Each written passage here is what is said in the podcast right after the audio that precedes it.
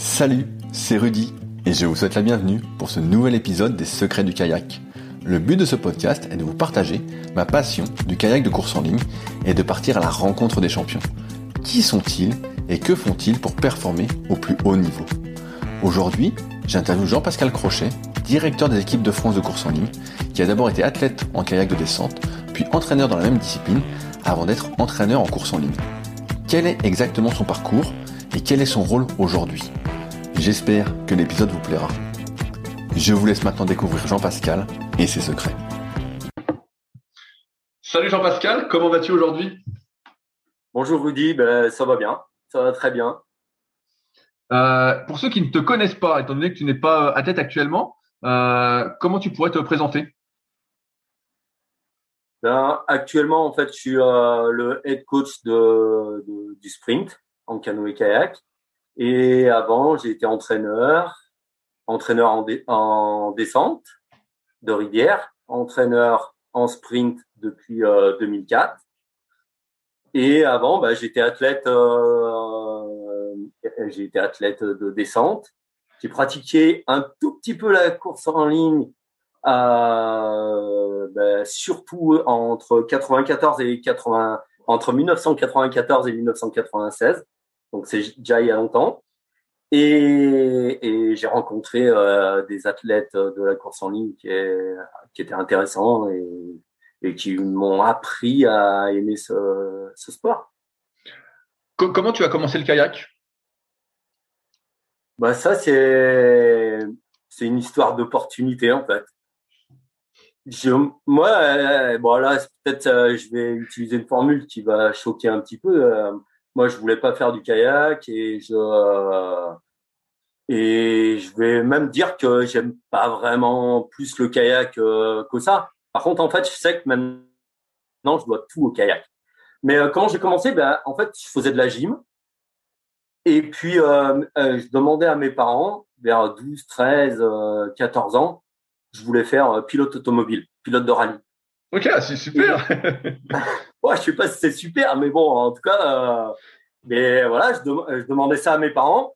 Et en fait, du coup, mes parents, ils ont eu la, je sais pas, la, la, euh, ils ont réussi à comprendre ce qui, ce qui m'intéressait vraiment.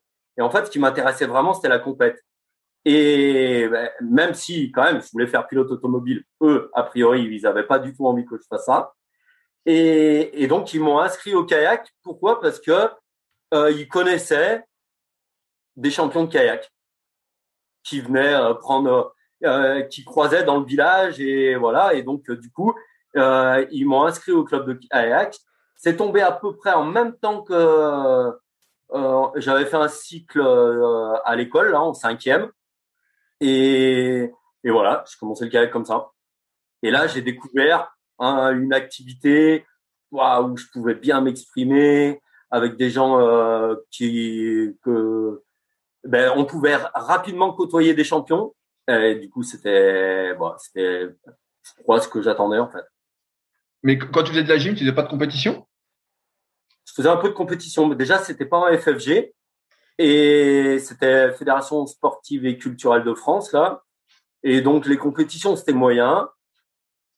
C'était pas une ambiance très compétitive quoi en fait. Il y en avait un peu, mais bon voilà. C'est et puis en fait, je sais pas, je côtoyais pas de champion et et puis euh, puis voilà. Et, avec euh, mes parents quand même, je côtoyais le milieu euh, pas du sport automobile, mais de l'automobile, et donc du coup, je côtoyais des gens qui faisaient des, des, courses automobiles, et je voulais faire pilote pilote de rallye, c'est c'est sûr, tu vois. Bon, est-ce que, est que, tu dis, est que tu dirais que tu étais influ très influençable par ton environnement? Là, j'ai l'impression que tu voulais devenir donc pilote de pilote, on va dire, parce que tu côtoyais des personnes un peu du milieu. Et après, finalement, tu t'es mis au kayak parce que ça t'a plu. On va y revenir après, mais euh, parce que tu côtoyais des champions. Donc euh, finalement, euh, tu, finalement, ce qui t'intéressait, c'est de devenir champion, peut-être? Euh, ouais, peut-être. Ou je, je, je euh, peut-être, ouais. En tout cas, j'étais attiré par la compétition. Je voulais faire de la compétition. Et au kayak, j'ai, euh, je sais pas si c'est la compétition qui m'a attiré dès le début, mais en fait, on pouvait tout faire au kayak. On pouvait réparer ses bateaux, alors qu'avant, ben, j'avais pas trop le droit de toucher des, des outils euh, qui pouvaient être dangereux, des ponceuses, des, des trucs comme ça. Et là, au club de kayak, on pouvait faire ça. On faisait d'autres activités. On faisait du ski de fond, on faisait des footings, on faisait de la musculation, on faisait, on faisait plein d'autres choses. Et, oui, de la compétition. Mais euh, je, dirais, bah, je sais pas si peut-être je suis un peu influençable par le milieu dans lequel je suis. C'est possible. En tout cas, c'est une bonne question. Ouais, ouais, non, mais c'est c'est une question, euh, c'est sûr en fait, mais c'était pour voir si quand tu étais jeune, tu sentais ce truc d'influence ou pas. Et justement, quand tu as commencé euh, le kayak, est-ce que tu te souviens par exemple de ta première séance, quand tu as posé tes pieds dans un kayak? Non, je me souviens pas vraiment de cette première séance, mais je me souviens très rapidement. Mais en fait, je, euh, je suis du club de Vienne et donc des fois le Rhône il est un peu en crue et des fois il y a on allait dans une laune en fait, on va dire euh, un, comme un contre-courant, quoi, un endroit à l'abri euh, du, lit principal du fleuve. Et, en fait, quand il y avait la crue, ben là, ça, il y avait, une veine d'eau qui rentrait dans ce, cette partie abritée. Et du coup, on allait jouer dedans, mais jouer dedans, ça faisait un petit peu peur. Euh, il, faisait froid et tout. Et oui, je me souviens de, ces séances-là. Et en fait, c'était un peu un défi, une aventure, un, un peu. Euh, il y avait la compète euh, avec les autres du club. Et ben, qui sait qui va rentrer dans la dans la d'eau, qui sait qui va aller dans la vague, euh, et, puis qui sait. Ben voilà. Bah, au début, je, nageais, mais mais quand même direct, j'avais envie un peu de me mesurer aux autres. Bon, c'était une bonne émulation et voilà. C'était c'est le souvenir que j'ai de mes premières séances. Quoi. Tu, tu es beaucoup tombé au début? Bah, euh, disons qu'en fait, là, je t'ai entendu poser beaucoup cette question euh, tout, à, fait. Aux, autres euh, athlètes et entraîneurs que tu as interviewés. Et ben, moi, en fait, je suis beaucoup tombé, mais je pense peut-être un peu moins. en plus, j'ai écouté Adrien il y a pas longtemps. je pense un peu moins parce que moi, j'ai commencé dans un bateau d'eau vive, un bateau de slalom, un gros bateau. Donc oui, je suis tombé quand j'allais faire de l'eau vive, mais au début, je suis pas tombé sur le plat, je suis pas tombé. Et en fait, quand j'ai commencé la course en ligne, ben ça, j'ai, euh, je l'ai, c'était, plus tard et je suis pas tombé quoi. Je suis pas tombé. Attends euh, deux secondes, je fais une coupure. J'ai quelqu'un qui sonne chez moi. Bouge pas, je, je reviens. Alors, bouge pas.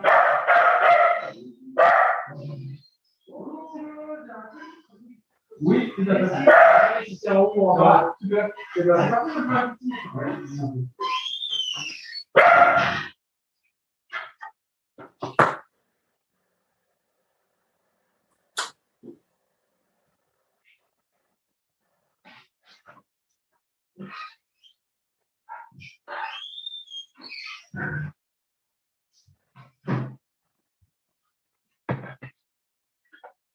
Jean-Pascal? Oui. Ouais, excuse, moi j'ai une livraison inattendue euh, qui n'était pas prévue. Donc, euh, je, reprends, ok? Là où on en était? Ouais, tu reprends, mais bon, si, si jamais tu veux qu'on fasse plus tard, tu me dis. Hein. Non, non, non, non t'inquiète, c'était juste un colis que j'attendais pas. Je savais même pas que je vais recevoir un colis. Voilà, c'est un, cadeau qu'on m'envoie pour tester euh, des arômes, en fait. ok. Euh, quand tu étais au club de Vienne, en fait, la pratique de la descente, ça s'imposait d'elle-même? Il y avait que la descente? Ouais, ouais, il y avait que, la descente, un peu le slalom quand même. Euh, ce serait exagéré de dire qu'il y avait que la descente parce que à cette époque-là, c'était obligatoire de faire les deux quand tu étais cadet, junior. Et donc, euh, il y avait un peu le slalom, mais il y avait des champions euh, de descente et et bon, les gars qui nous qui nous emmenaient à l'entraînement, qui nous faisaient découvrir d'autres activités ou les rivières, ben, c'était des descendeurs et on faisait euh, de la descente. Mais par contre, il n'y avait pas de course en ligne. Non, non, non, non, non, non, non. Et euh, comment s'est passé alors ta première compétition? C'était de, la descente directement? Ben ça, j'ai pas trop de souvenirs. Je suis pas sûr que c'était de la descente C'était sûrement du, du slalom en fait. Et C'était sûrement du slalom au début. au début, quand tu apprends, tu vois, le club de Vienne, c'est pas très loin de Saint-Pierre-de-Boeuf. Je pense que la première compétition que j'ai dû faire, ça devait être à Saint-Pierre-de-Boeuf ou alors à Grenoble sur le plat bah, dans le comité départemental, quoi. Voilà. Pas de souvenir très précis de ça. C'est il y a longtemps. Hein. Et est-ce que tu te souviens alors si tu as eu des résultats euh, intéressants euh, rapidement dans ta pratique? Ah non, mais ça, alors là, par contre, c'est sûr. C'est, euh, j'ai, pas eu de bons résultats rapidement. Et j'ai, j'ai, envie de te dire des bons résultats, même je, sais même pas si j'en ai eu, mais mais j'étais pas, j'étais pas très, j'étais pas bon au début, j'étais pas bon. Mes premiers résultats au championnat France cadet, Déjà, c'est en KD2 parce qu'en KD1, je n'étais pas sélectionné au championnat France. Et je dois faire, euh, je sais pas, je, crois que mon meilleur résultat, c'est en descente et je fais 50e ou un truc comme ça. Ah ouais, donc, ouais, donc tu, tu finis loin, mais malgré tout, l'activité te plaît. Ouais, ouais. Donc tu vois, par rapport à ta première question tout à l'heure, euh, c'était pas que être un champion, euh, tout au moins, il n'y a pas que ça qui me motivait parce que bah, parce que quand même, au début, euh, franchement, j'ai pas été un bon champion. Qu'est-ce qui te plaisait alors dans cette pratique euh, du kayak à ce moment-là? Eh ben, euh, tu vois, c'est c'est un peu ce que je t'ai dit tout à l'heure, c'est-à-dire un peu tout. je faisais plein d'activités. J'apprenais à m'entraîner aussi. Tu vois, même si les résultats ils étaient pas là, je me souviens en, Bon, en KD1, euh, j'ai pas été au championnat de France parce que à un moment, je travaillais peut-être pas assez bien à l'école. Mes parents ils m'ont dit non, mais là, c'est fini, là, tu vas plus euh, pendant tout un trimestre, euh, j'allais plus au kayak. Mais mais tu vois, en fait, j'aimais bien m'entraîner, m'entraîner, apprendre à jouer à, avec l'entraînement, à faire. il y a, y a, j'ai fait des erreurs, hein, plein d'erreurs en, en cadet, junior.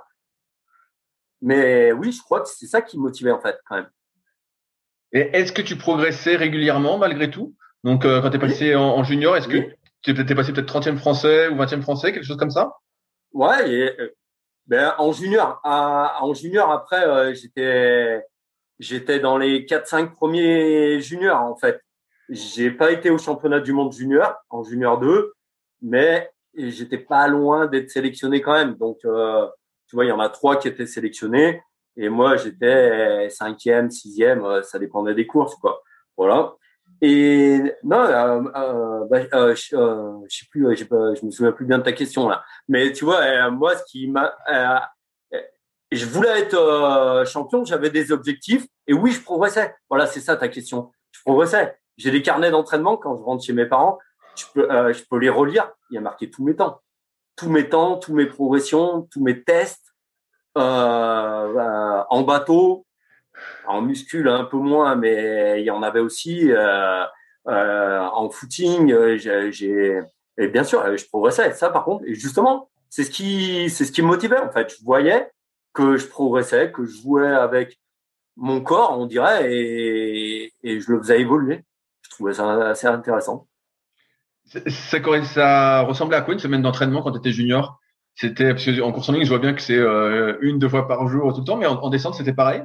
C'était déjà. Euh, euh non, quand euh, j'ai regardé mon carnet d'entraînement, en fait, tous les ans à Noël, en fait, souvent, je vais chez mes parents et, et, je regarde un petit peu ces carnets d'entraînement. Et là, cette année, quand j'ai regardé, là, je me suis dit, quand même, on s'entraînait. Je m'entraînais pas beaucoup, quoi, par rapport à ce que les juniors font maintenant ou, ou même les jeunes. Euh, je m'entraînais 10, 12 fois par semaine. Ouais, c'est, déjà pas mal. Oui, oui, c'est déjà pas mal, mais, euh, mais, mais quand même, je vois que maintenant, euh, ils, font plus, ils font mieux, et voilà. Moi, moi par exemple, pour te donner une idée, en cadet, à un moment, je m'étais dit tous les matins, je vais aller courir. je sais pas comment j'avais décidé ça. À peu près au mois de février-mars, et, et, pendant deux mois, tous les matins, j'ai été courir entre 25 minutes et, et 45 minutes. Et, et plus après, euh, bah, j'allais à l'école et après l'entraînement euh, de kayak euh, le soir. Bah, au bout d'un mois et demi, j'étais mort, mort. C'était vraiment, je pense, mon premier surentraînement. J'en ai eu plusieurs. Est-ce que tu as d'autres exemples d'erreurs que tu as pu faire à ce moment-là, en termes d'entraînement peut-être? Oui, euh, là, je, je les ai plus en tête. Euh, là, tu me l'as amené comme ça, là. Mais en fait, moi, euh, au début, quand j'étais entraîneur, je me disais, non, mais moi, en fait, j'ai fait toutes les erreurs que que qu'on pouvait faire. Et maintenant, en fait, il faudrait que j'évite aux autres de les faire, quoi, aux athlètes. Euh, permettre aux athlètes d'éviter de faire toutes les erreurs que j'ai faites. Mais euh, oui, j'ai, euh, j'en ai fait plein. Ben, tu vois, une qui, qui me marque encore maintenant, c'est que moi, en fait, quand je faisais de l'aérobie, je faisais de l'aérobie à fond. oui, je, je, vois tout à fait. et, ça, c'est le principe, euh, tu vois, de l'entraînement en descente. Euh, c'était vraiment ça. Alors, euh, des, fois, ça faisait rigoler, mais moi, en fait, j'ai fait ça pendant des années et des années. Et, pour vraiment le, le comprendre, tu vois, c'est pas facile à comprendre des choses que tu fais, dans lesquelles tu crois et tout quoi. Et en tout cas, moi, j'ai fait de l'aérobie à fond, des hypoglycémies.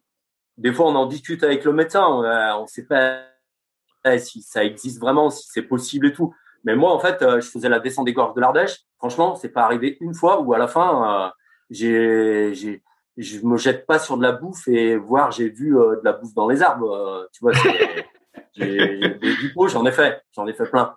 ouais, ça, ça, tu vois, ça pas ça, ça c'est un gros truc. C'est un gros truc mentalement, c'est un gros truc physiquement de, de faire de l'aérobie à fond comme je le faisais tout le temps sur deux heures ou deux heures et demie ou trois heures n'importe euh, combien euh, la, durée, en fait, euh, c'est une grosse erreur. En musculation, j'ai jamais pris. Je, je pense que c'est bien lié à ça. En, fait, si tu fais tout le temps de l'aérobie à fond, tu peux pas développer les d'autres qualités qui seraient nécessaires. Voilà. Ouais, ça, ça m'étonne pas parce que je, je, je, comprends la logique derrière parce que c'est dur de faire des séances euh, où tu vas pas forcer, où tu vas peut-être faire que de la technique, euh, où tu vas faire vraiment de l'aérobie pure, quoi, de l'endurance fondamentale, comme on dit. Donc c'est difficile. Euh... Et à, l'époque, tu étais encadré pourtant par des entraîneurs? Ou tu t'entraînais tout seul? Comment ça fonctionnait?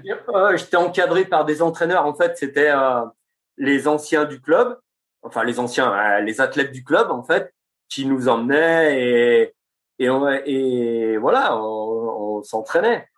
Après, on s'entraînait avec eux, bah donc du coup tu vois c'était plutôt en mode on, se tire la boue, on essaye, euh, voilà.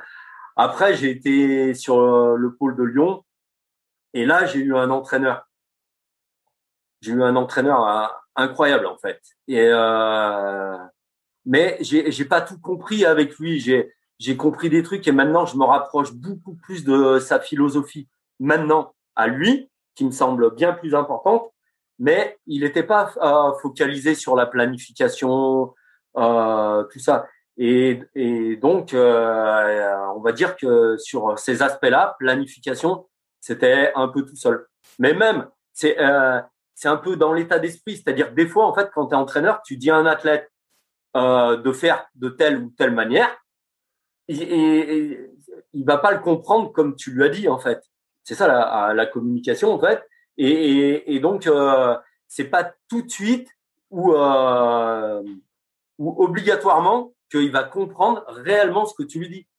Moi, si on me disait, hey Jean-Pascal, euh, sur les séances d'aérobie, va plus doucement et, et, et tout ça, il, euh, je me disais, mais pourquoi? En fait il veut que j'aille plus doucement là Franchement, il, il, il voit pas que j'ai progressé. Euh, je, vais, je vais pas vite là, je vais pas, je vais pas trop vite.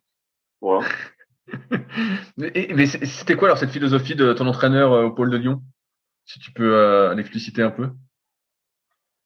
En fait, euh, pour moi, il a vision, il avait une vision globale de l'entraînement et, beaucoup plus axé sur sur le développement de l'être humain, du sportif, plus que sur de la planification, de la technique, euh, plein de choses. Et au début où j'ai voulu être entraîneur, je me suis dit je vais euh, je vais pas faire comme lui, tu vois ça ça va euh, ça va changer. Je vais eh ben, je sors de l'école, j'ai appris des trucs, euh, voilà.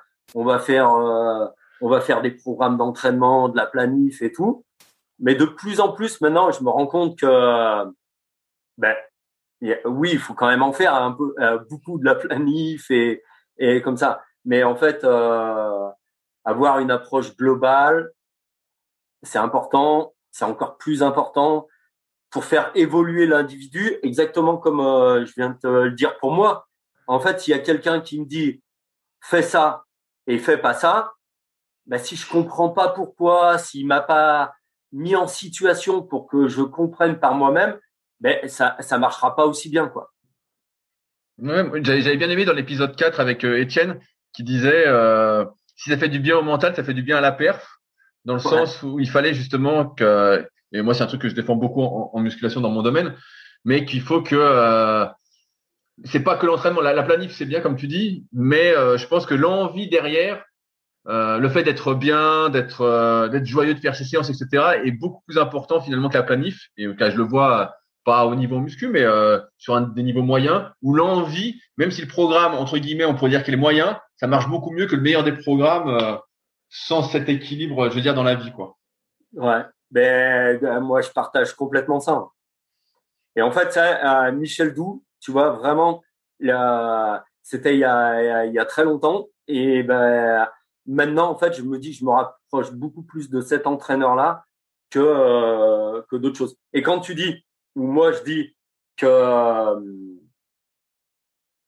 c'est important, la philosophie, pourquoi tu le fais, l'envie et tout, mais c'est pas, c'est finalement c'est pas plus important, c'est beaucoup plus efficace, beaucoup plus puissant.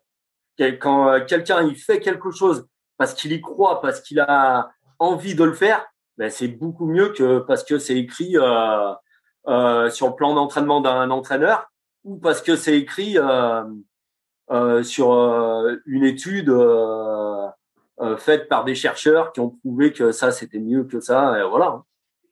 Ouais, ouais, il faut se méfier. Car moi, je me méfie beaucoup des études parce que tout dépend d'un contexte. Alors, et comme le contexte est hyper changeant en plus en fonction de des personnalités de chacun, c'est difficilement après retranscriptif, on peut dire, euh, dans la pratique euh, individuelle bah, tu vois, moi, euh, les, les études, je m'en méfie aussi un petit peu, mais maintenant, un petit peu moins, parce que, en fait, il y a, bah, il y a un athlète que j'ai croisé, que tu as interviewé, tu vois, il, lui, il m'a fait comprendre ce que c'était que la science, en fait. La science, en fait, c'est des études Hop, mais après il y a d'autres études qui contredisent ou qui font avancer ou euh, et, et en fait une démarche scientifique c'est euh, c'est ça, c'est pas juste une étude qui dit ben voilà il faut faire ça euh, voilà. Forcément en fait pour se rapprocher de de ce qui est bien il faut qu'il y ait des études contradictoires il faut que ça évolue quoi.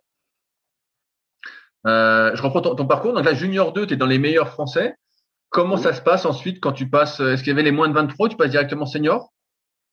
Non, non, je crois pas qu'il y avait des moins de 23. Euh, mais après, tu étais en senior et puis euh, tu bah, essayes de faire ta place en, senior, quoi. Voilà. Et ça a pris un certain temps euh, pour le temps de comprendre bah, différentes choses là dont on a déjà évoqué. Et puis pour bah, que je m'améliore, que je progresse et, et qu'après j'arrive à rentrer dans l'équipe de France senior. Est-ce que c'est une consécration pour toi de rentrer en équipe de France à ce moment-là? De tout le travail que tu as fait en amont? Pas du tout. Je suis, je suis content à chaque fois que je passais un palier. Mais moi, mon objectif à, à la fin, c'était d'être champion du monde. Je voulais être champion du monde. Et euh, es-tu devenu champion du monde alors? Eh ben non, la non, j'ai pas, j'ai pas réussi à être champion du monde. Et à un moment, euh, un moment, c'est là où s'est fait la bascule et tout. C'est, euh, j'avais fini mes études, j'étais encore athlète, et je me suis dit, bah, moi, quand même, j'ai l'impression que, je croyais encore que j'étais capable d'être champion du monde, mais je me disais, il me faut vraiment, vraiment encore beaucoup de temps. Et quand même, le haut niveau, c'est une course un peu contre la montre par rapport aux autres, par rapport aux autres, quoi. Donc moi, il, me faudrait vraiment beaucoup de temps. Et je me suis dit, ouais, quand même, j'aime vraiment bien euh, mon métier. Et, en fait, je vais plutôt me consacrer à aider les autres à, atteindre leurs objectifs. Si ça être champion du monde et champion olympique, euh, c'est, encore mieux. Mais euh, à atteindre les autres, permettre aux autres d'atteindre leurs objectifs Et moi, champion du monde, ben, j'ai fait le deuil. Ça s'est quand même bien passé, euh, ce deuil. Tu as fait quoi comme résultat au mieux au championnat du monde? Onzième.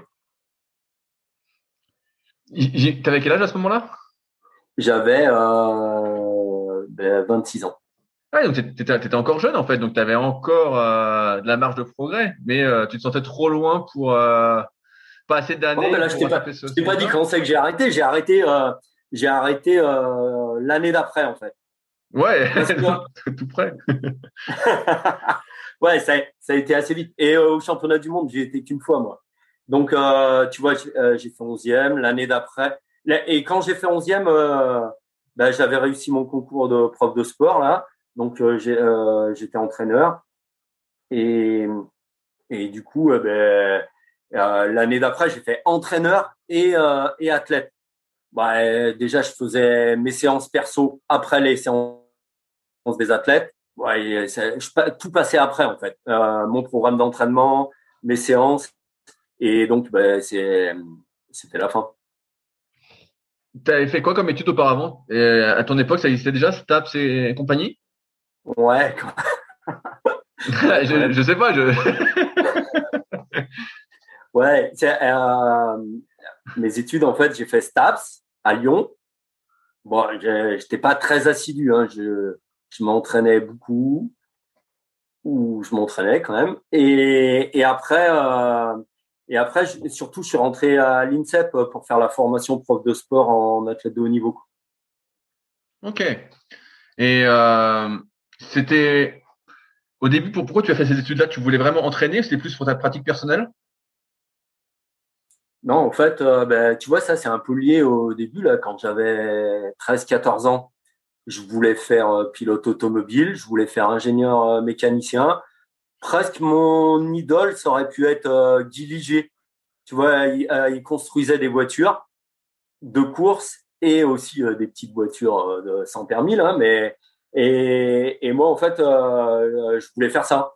Donc, je voulais faire euh, ingénieur mécanicien, euh, faire une école d'ingénieur, et puis voilà, l'INSA de Lyon, et puis voilà. Et puis, ça allait super bien, ça, par contre, contrairement à pilote automobile à mes parents, à ma mère surtout. Et donc, bah, c'était calé pour que je fasse ça. Mais quand même, dès 16 ans, quand j'ai, quand j'ai apprécié euh, euh, être au club de kayak, faire du kayak, apprécier m'entraîner, dès 16-17 ans, j'ai voulu faire entraîneur. Ok, ouais, donc donc c'est venu tôt, c'est venu hyper tôt de vouloir devenir entraîneur alors. Ouais, ouais. Euh, à, l'époque, il y avait également tout ce qui était BE kayak comme aujourd'hui? Oui. Donc bah, moi, du coup, après le bac, je suis rentré en STAPS. J'ai aussi dit à ma mère que je m'inscrivais en fac de maths ou comme ça, là, parce que quand même, il m'avait pas voulu euh, à l'INSA. Et bon, à fac de maths, j'y ai pas été, j'étais en fac de sport. et, et après, euh, hyper rapidement, j'ai passé le B1, mais le B1, tu vois, il y avait des équivalences. Euh, ouais, je, je me dis pas que j'ai beaucoup travaillé euh, à la fac, quoi. Mais, mais mais voilà, euh, j'ai fait STAPS, le BO1. Et, après, j'ai essayé de rentrer à la formation euh, à l'INSEP. Donc, j'ai essayé de rentrer en 1992. Euh, j'avais juste le dog, mais là, euh, j'ai pas été pris à la formation. Et deux ans après, j'ai été pris. Et, et, à ce moment-là, c'est le moment où tu te mets la course en ligne, justement, alors? Non, je, je me mets pas à la course en ligne. Je m'entraîne avec des avec des athlètes euh, de la course en ligne. Euh, super bien. Philippe Aubertin, Sabine Kleinheit. Et, ils m'ont ils m'ont appris plein de choses, plein de choses sur euh, la technique euh, euh, comme ça là. Et et vraiment, du coup, tu vois, je suis pas dans les meilleures conditions en étant à à Vert, à l'INSEP pour euh, progresser en descente. Mais là, j'ai passé un cap et là, je suis vraiment rentré dans l'équipe senior. Et là, j'ai fait mon meilleur résultat au championnat du monde à la fin de ces deux ans. Qu'est-ce que ça t'a appris de faire un peu de course en ligne pour la descente? Je, je dirais ça m'a appris euh, surtout, euh, la technique, faire avancer vite son bateau, tu vois, dans, dans toutes les conditions.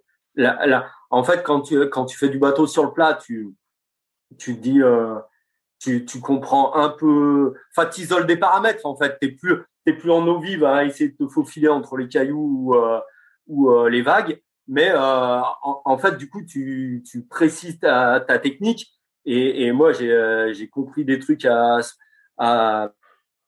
pendant cette période-là qu'après, je pouvais retranscrire en, en eau vive.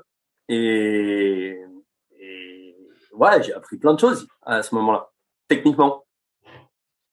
Si euh, je te demande quelle est la différence en termes de stabilité entre un bateau de descente et un bateau de course en ligne, quel est le plus instable? Qu'est-ce que tu me réponds? Il n'y a, y a, pas photo. Le, le plus instable, c'est un bateau euh, de course en ligne. C'est course en ligne pour, parce que par rapport à tout ce que j'ai interviewé, en fait, je pose la question parce que j'ai l'impression, entre guillemets, que beaucoup de, de pratiquants de la course en ligne sont beaucoup, sont passés justement par la descente et que ça leur a été une énorme base étant donné que tu es toujours en milieu instable. C'est toujours en train de bouger. Donc, euh, au final, euh, c'est pour ça que je te posais la question, c'était euh, qu'est-ce qui est le plus instable finalement? Est-ce que c'est le bateau de descente dans un milieu instable ou le bateau de course en ligne sur un milieu stable? Tu vois? Ah, ben là, là, la question, tu la précises un petit peu. Le, bateau de course en ligne est beaucoup plus instable. Après, naviguer en eau vive avec un bateau de descente, ben, ça, ça peut être instable. Euh, disons, et, oui, c'est instable. Euh, ça dépend euh, de la force du courant, ça dépend de la difficulté de la rivière. Et, puis après, du coup, les conséquences, c'est quand même pas les mêmes. C'est-à-dire que quand tu tombes dans l'eau, dans la rivière, euh, t'es pas tranquille quand tu es en bateau de course en ligne, tu es sur le plat, tu tombes dans l'eau, bah, tu nages et il n'y a pas de souci. quoi. Mais voilà, du coup, c'est l'aspect mental, l'aspect la, euh, psychologique qui va être bien différent. Mais un bateau de descente, c'est hyper stable en fait par rapport à un bateau de course en ligne. Mais malgré tout, quand tu es monté, euh, je veux dire, pour la première fois dans un bateau de course en ligne, tu étais, étais, stable, on va dire. Tu arrives à t'exprimer. Ouais, mais c'était euh, c'était c'était relativement tard, tu vois. En fait, je savais vraiment quand même bien faire du bateau. Ok. Ouais, ce que je comprends, c'est que moi, moi, je, je, débute, donc. Euh, mais ce que je comprends, c'est que tu avais déjà beaucoup de bases en fait, et une fois que tu as les bases en bateau, en fait, après, peu importe le bateau, tu tiens dedans. Ouais, ouais, il faut une petite période d'adaptation, hein, parce qu'au début, quand même, euh, je faisais pas le malin quand j'étais sur le pôle de verre avec tout tous les ligneux et, et, voilà, je faisais pas le malin en stabilité. Hein. Euh, comment ça s'est passé ton arrivée en, tant qu'entraîneur? Est-ce que tu as directement entraîné le haut niveau, je sais pas si on peut dire ça comme ça, ou est-ce que tu es passé par euh, un club, entraîner d'abord les jeunes et euh, monter progressivement? Alors en fait, ben, moi, au, ben, au club de Vienne, en fait, j'ai entraîné euh, bénévolement, en fait, euh, quand j'étais athlète, j'ai entraîné les, juniors du club. Plusieurs générations. Pas, non plus énorme, hein, mais tu vois, euh, deux, trois générations euh, de juniors et dont euh, bah, une génération qui a été quand même super forte. Voilà. Donc ça, j'ai fait ça bénévolement en junior. Euh, euh, non, pas euh, avec des juniors du club. Quand moi j'étais euh, senior 1, 2, 3, 4, 5, là, pendant que je faisais mes études. Et puis après, en fait, quand j'ai passé le prof de sport, le, euh, en fait, quand j'ai passé le prof de sport, il y a eu deux étapes. Il y a eu une étape pour rentrer en formation à l'INSEP. Et là, du coup, tu faisais un entretien avec le DTN. Et déjà, il, il, il sélectionnait en fait pour rentrer dans la formation à l'INSEP. Et donc là, moi, mon discours, il a été mais hyper clair. Je veux être entraîneur. Je, et je veux rien faire d'autre. Et donc, quand j'ai fini cet entretien-là, pour rentrer à, la formation INSEP, je me suis dit, voilà, j'ai abusé. Euh, en fait, s'il a pas besoin d'entraîneur, il va pas me prendre. Bon, il m'a pris. Voilà, c'est euh, c'était cool. Et après, quand euh, j'ai fini la formation, j'ai eu le concours, ce même DTN, il me dit, euh, ben, voilà, commence à chercher va voir dans les directions euh, régionales jeunesse et sport, euh, les directions départementales, si euh, si il, pourrait te prendre, pour que ton poste il, soit là-bas, quoi, tu sais, dans, une DD, une DR. Et puis, euh, bah, moi, je cherchais, mais franchement, j'avais pas du tout envie de faire ça. Alors moi, j'étais content, j'avais réussi euh, le concours. Donc maintenant, j'allais être fonctionnaire. J'allais pouvoir enfin faire le métier que je voulais. Et lui, pour l'instant, il me disait de chercher ça, quoi. Et puis un jour, il m'a appelé, il m'a dit euh, Est-ce que tu veux être entraîneur du bataillon de Joinville? C'est là où tous les, bah, les, les, les, jeunes, ils devaient faire l'armée et les sportifs de haut niveau, ils allaient, ils allaient à l'armée, au bataillon de Joinville, pour faire une armée un peu spéciale et quand même s'entraîner. Il, il, me demande ça bah voilà, il, m'a dit euh, tu as une heure euh, pour réfléchir. Et puis euh, ben, du coup j'ai dit oui, j'ai dit oui tout de suite. J'étais content en fait, je voulais faire entraîneur, je suis entraîneur. Et donc au début c'était entraîneur du bataillon de Joinville. Et là j'ai côtoyé du coup les descendeurs, les slalomeurs et les, les athlètes de la course en ligne. Surtout les athlètes de la course en ligne parce que eux, en fait, quand ils sont au bataillon de Joinville, tu vois, ils n'ont pas d'excuses pour aller euh, faire de lobby ou je sais pas quoi. Et donc, du coup, eux, ils devaient y être tout le temps. C'est un peu dur pour eux, mais moi, j'ai passé une bonne année avec eux. Je crois qu'ils étaient contents aussi. Et voilà, ça, c'est ma première année en tant qu'entraîneur. Tu t'es resté combien de temps au bataillon de Joinville? Un an. Juste un an. Ah, juste un an? Qu'est-ce qui s'est passé alors? Il s'est, il s'est passé que j'ai eu un autre coup de téléphone du DTN. Je l'aime bien, ce DTN. Hein. C'était Hervé Madoré, pour moi c'était la classe quand même. J'ai pas beaucoup travaillé avec lui là, un an et demi, mais au championnat France euh, de ben de 1997 là, il y avait des petites embrouilles. Voilà, il m'a appelé, il m'a dit d'essayer d'éviter de, faire des embrouilles. Et puis il m'a dit euh, bon, euh, ton poste en fait maintenant tu vas aller à Poitiers, tu vas être entraîneur descente à Poitiers. Et ben, ben j'ai pas, discuté encore. tu vois, à la fois, j'étais content. Entraîneur du bataillon de Joinville, c'était, c'était bien hein, euh, comme première expérience, c'était super bien. Mais en fait, tu vas pas sur les échéances terminales avec euh, les athlètes. J'avais fait des petits trucs avec les juniors en sprint, mais euh, mais pas pas d'échéance terminale quoi. Et et après, et eh ben, bah, du coup, j'ai, j'ai allé à Poitiers, entraîneur descente. Ben là, tu tu vas tu vas entraîner les athlètes et tu vas aller au championnat du monde euh, de descente et, et donc euh, bah, j'étais content quoi. Donc euh, j'ai dit oui et puis voilà. Pour Poitiers c'était un. Je sais pas si j'avais trop le choix hein, de dire oui ou non. Voilà. Poitiers c'était un pôle France? Oui, il y en avait deux en descente. Il y avait Lyon et Poitiers. Et est-ce que tu as rapidement des résultats à ce pôle de Poitiers avec les athlètes? Bah, J'ai des résultats oui et non.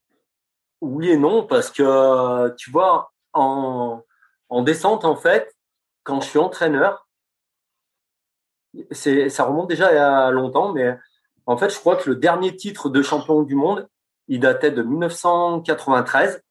Donc, c'était, eh ben, c'était super vieux, en fait. Il y a super longtemps. Il n'y avait pas eu d'athlète champion du monde depuis 1993. Et donc, moi, je deviens entraîneur euh, de la descente en 1997 et il y a eu des championnats du monde en France en 2000. Et là, je peux te dire, c'est la déprime. C'est la déprime complète parce que il y a, des athlètes de Poitiers et d'autres qui sont forts, qui sont, euh, quand même très forts, mais ils font deuxième. Il y a personne qui gagne. Et d'ailleurs, du coup, euh, bah moi, euh, je, voulais avoir un, message clair avec les athlètes, avec tout le monde et dans les journaux et tout ça, c'était un peu c'était ben, j'avais pas un, bon discours en fait par rapport aux résultats. On était deuxième et on, avait perdu quoi. Perdu chez nous, c'est euh, donc pas des bons résultats quoi. Voilà, pas des bons résultats. Et j'entraîne les athlètes de Poitiers qui sont basés du coup à l'ouest de la France là, et euh, dont euh, bah, des athlètes très forts quoi, notamment bah, Stéphane Santamaria qui avait fait deuxième au championnat du monde sur la Vézère. Mais je continue à entraîner les juniors, euh, les juniors qui, qui, sont à Lyon un peu. Par exemple, Boris Saunier, qui était du club de Vienne. Boris Saunier et ma sœur. Voilà. Et, en fait, vraiment, les bons résultats, ils sont arrivés en 2002. donc, il a, fallu cinq ans pour, entre guillemets, euh, on va dire, euh, finaliser, c'est peut-être pas le mot, mais euh, imposer, on va dire, je sais pas, conseiller ta patte d'entraîneur Imposer ta patte bah, on était en équipe quand même, on travaillait avec euh, d'autres, bah, je travaillais avec d'autres entraîneurs d'autres entraîneurs avec toute l'équipe de France. Mais tu vois, en fait, vraiment, euh, l'objectif que je m'étais fixé de permettre à des athlètes d'être champions euh, du monde, ben, il arrive seulement cinq ans après. Mais, mais et, ça, c'est avec des athlètes, tu vois, qui ont été euh, champions du monde junior. Et donc, il y a déjà un petit peu de temps. Mais en fait, tu vois, ici, je peux te dire, c'est Boris Saunier, et ma sœur, c'est arrivé un petit peu plus tard. Mais Boris Saunier, il est champion du monde. Ma sœur aussi en 1996, championne du monde junior. Mais après, pour qu'il soit champion du monde en senior, alors que la descente, l'équipe de France descente, elle n'a pas eu de titre de champion du monde depuis 1993. Euh, ben, tu vois, il a fallu attendre 2002. Mais là, c'est la classe. Boris Saunier, il est double champion du monde et tout. Euh, bah, c'est c'est super pour lui. C'est c'est un super champion. Et, et, et moi, je suis content euh, euh, avec l'équipe de, de l'avoir aidé à réussir à faire ça. Quoi. Je, je, suis super content à cette époque-là. Super content. Quand, quand, quand, tu amènes un athlète à devenir champion du monde, qu'est-ce qui te motive à continuer à entraîner en descente puisque tu as atteint entre guillemets le, le Graal on peut dire en tant qu'entraîneur, ton athlète est devenu champion du monde. Il n'y a rien d'autre. Ah, c'est pas mon athlète, euh, c'est c'est c'est un athlète et je et, et en fait on les aide, tu vois, en tant qu'entraîneur. Mais euh, ben, tu sais, c'est euh, champion du monde, c'est super bien. Lui, il a été deux fois champion du monde, tu vois, dans le même week-end. C'était aussi super bien, mais c'est dur à refaire de gagner une médaille d'or. C'est super dur.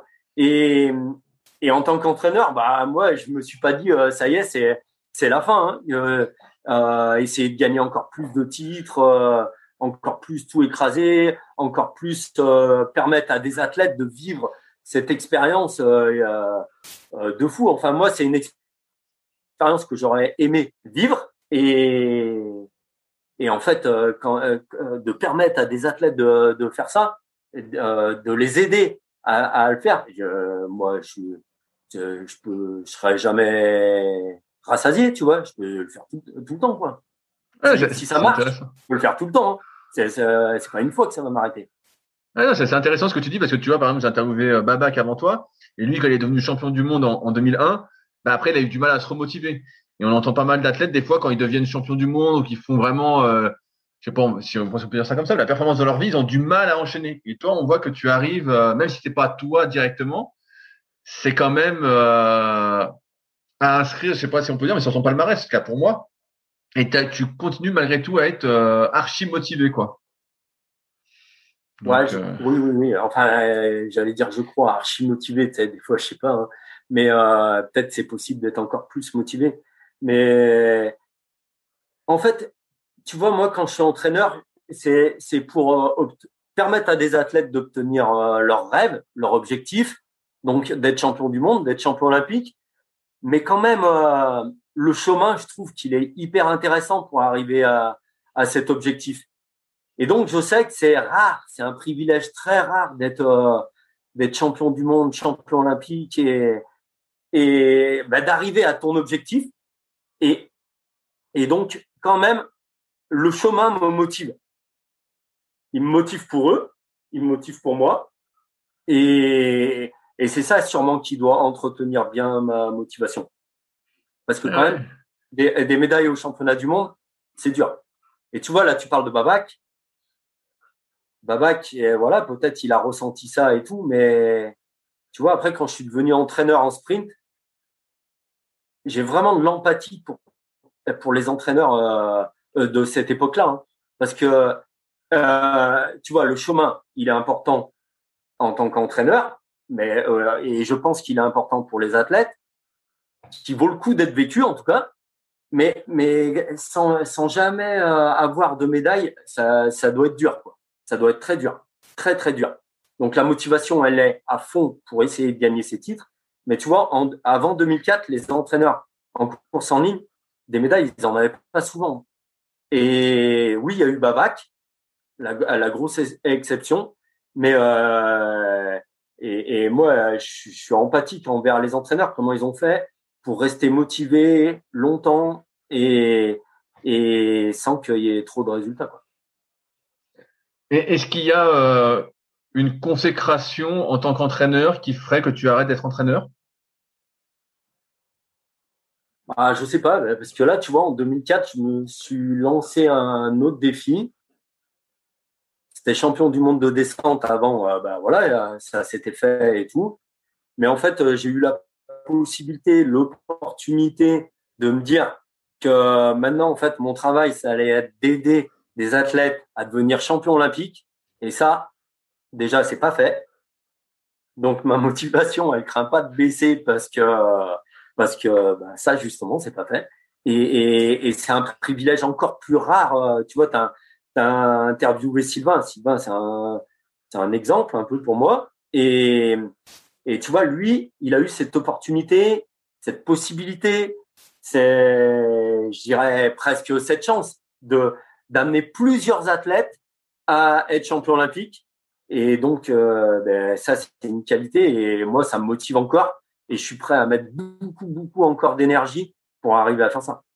À permettre à des athlètes, et vu que maintenant je suis plus entraîneur directement, à permettre à des entraîneurs et à des athlètes de vivre euh, cette expérience-là. Et en France, d'être champion olympique de sprint. Sylvain disait un truc euh, intéressant que Romain Marco m'a également dit, c'est que quand tu es entraîneur, bah tu vis 24 euh, heures sur 24 pour tes athlètes en fait, et que c'est dit, c'est pas un sacrifice, mais ta vie sociale c'est autour du kayak, tout est autour du kayak, etc.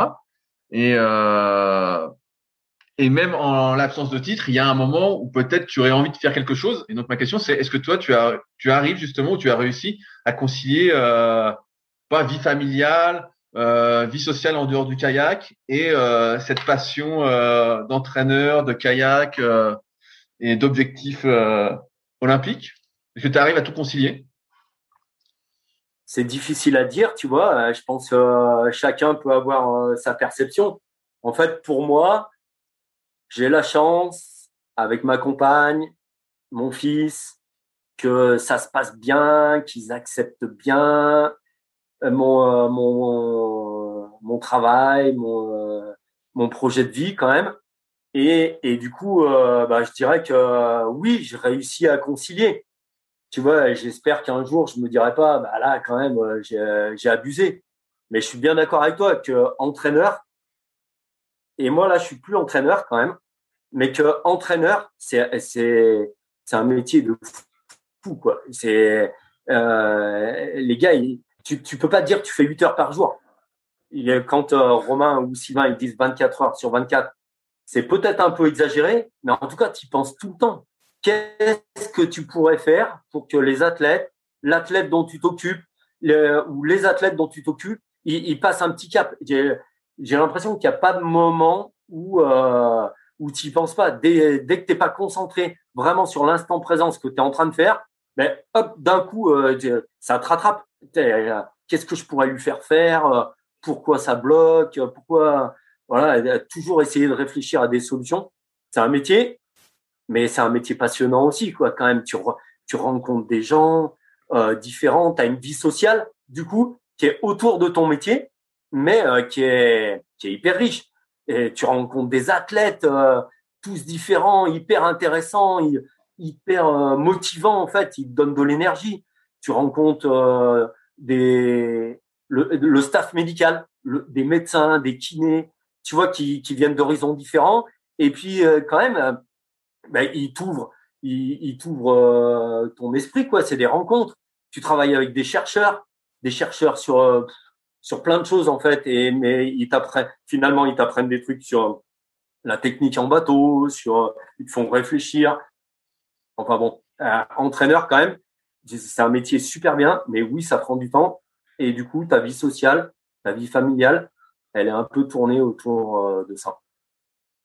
Et je sais pas si c'est possible de, de le faire toute une vie. Tu vois, ah, il y, a eu, y a eu des moments où je me suis dit, bah, c'est pas possible. Au début, quand j'ai commencé, je rêvais d'être euh, Maurice Souvion ou euh, Gérard Quintin. Tu vois, je sais pas si tu vois qui c'est, les entraîneurs de. Tout à fait, le, cyclisme et euh, la, la, perche Souvion, si je dis pas de conneries. Ouais, voilà. Et, et, et, eux, tu vois, ils étaient, ils étaient à la retraite ou proches de la retraite et ils étaient, ils entraînaient des athlètes au top. Tu vois, Florian Rousseau et, et Jean Galfion, qui étaient champions olympiques. Et ben, moi, je me disais, je vais faire ça. Par contre, mais après, quand même, il y a eu des moments, en fait, dans ma, dans ma carrière d'entraîneur, jusqu'à maintenant, où je me suis dit, non, mais en fait, ça sera pas possible. Je pourrais pas faire euh, tout le temps, euh, tout le temps comme ça, quoi. Et puis après, euh, ben, finalement, en fait, là, ça dure, ça continue, et, je dirais que ça se passe bien. Même si, un peu avant qu'on commence l'interview, tu vois, j'ai l'impression que maintenant, dans mon métier de coach où je suis pas directement en contact avec les athlètes, enfin pas au quotidien directement avec les athlètes, ben c'est un peu plus facile de s'organiser euh, différemment. Mais entraîneur, c'est un métier, c'est un métier passionnant qui demande un investissement euh, de tous les instants, en fait, on va dire. Et en fait, qu'il n'est pas assez reconnu en France, ça c'est sûr. Qu'est-ce qui fait que tu passes euh, de entraîneur de descente à entraîneur de course en ligne? Est-ce que c'est vraiment cet aspect euh, olympique qui te pousse à, à changer de, discipline? Non, tu vois, en fait, en, fait, l'aspect olympique, pas tellement en fait, mais mais pour tout ce qu'il y a autour de l'olympisme, c'est-à-dire que bon, déjà, tu sais, c'est la fédération de canoë kayak, donc là, c'est un autre DTN on en avait euh, on avait discuté avant euh, et, puis en 2004 il il change tout quoi. Il change tout euh, tous les entraîneurs. Et puis il faut il faut tout le monde doit postuler en fait sur un poste mais c'est quand même à l'intérieur de la fédération de canoë kayak et ben donc du coup moi je je postule sur être entraîneur en sprint et et il accepte avec euh, le def euh, de l'époque, Christophe Rouffet et Antoine Gucci de DTN. Ils, me disent, bah oui, en fait, toi, euh, tu vas être entraîneur élite. Et, et pourquoi ça, en fait? Moi, je me dis, mais en fait, c'est le même challenge, mais avec un peu plus de moyens de jouer, plus, de moyens financiers, plus de ressources humaines, plus de travail d'équipe, plus, euh, plus de plein de choses en fait, plus de moyens pour aller jouer et euh, aller jouer à être euh, champion olympique et permettre à des athlètes de le faire. Il y a toujours plus de motivation. Que, tu vois, en fait, comme je te l'ai dit un peu au début, tu vois, moi j'ai commencé le kayak par hasard. Et en fait, moi, je suis pas plus attaché à la descente qu'au sprint. Et j'ai envie de dire même, tu vois, demain, si j'avais l'opportunité de, de faire entraîneur euh, d'un autre sport avec des athlètes qui ont envie, qui, euh, euh qui m'enrichissent et, et que j'apprécie comme ceux euh, dont je m'occupe actuellement, ouais, et je vois pas pourquoi ils seraient différents en fait. C'est pas le kayak qui fait que c'est que des gens bien en fait. et, euh, et ben, et ben, je le ferai, tu vois. Il y a toujours plus de moyens en course en ligne qu'en descente? Euh, C'est-à-dire toujours plus euh, dans le sens où là tu dis bah là avec euh, je suis passé à la course en ligne pour le sprint parce que j'ai l'impression qu'il y avait plus de possibilités plus de, de ah facilité oui. Ben oui il y a plus de possibilités. Tous les il y a beaucoup de plus de pays dans le monde qui jouent pour être champion olympique donc en fait à la fois c'est plus dur c'est plus complexe. Et, euh, il y a beaucoup plus euh, d'investissement euh, de l'État pour pour des médailles olympiques que des médailles non olympiques quoi.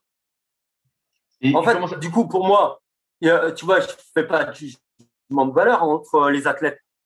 Être champion du monde de descente, j'ai l'impression que ça me paraît aussi dur ou presque aussi aussi dur que d'être champion olympique euh, en, sprint ou champion du monde euh, de sprint en fait pour pour pas pour pas dire de bêtises vraiment en fait tu vois champion du monde c'est champion du monde euh, mais mais en fait il y a beaucoup plus de de densité de concurrence et de moyens pour jouer ça c'est sûr et, et, comment ça se passe alors tes débuts d'entraîneur en course en ligne?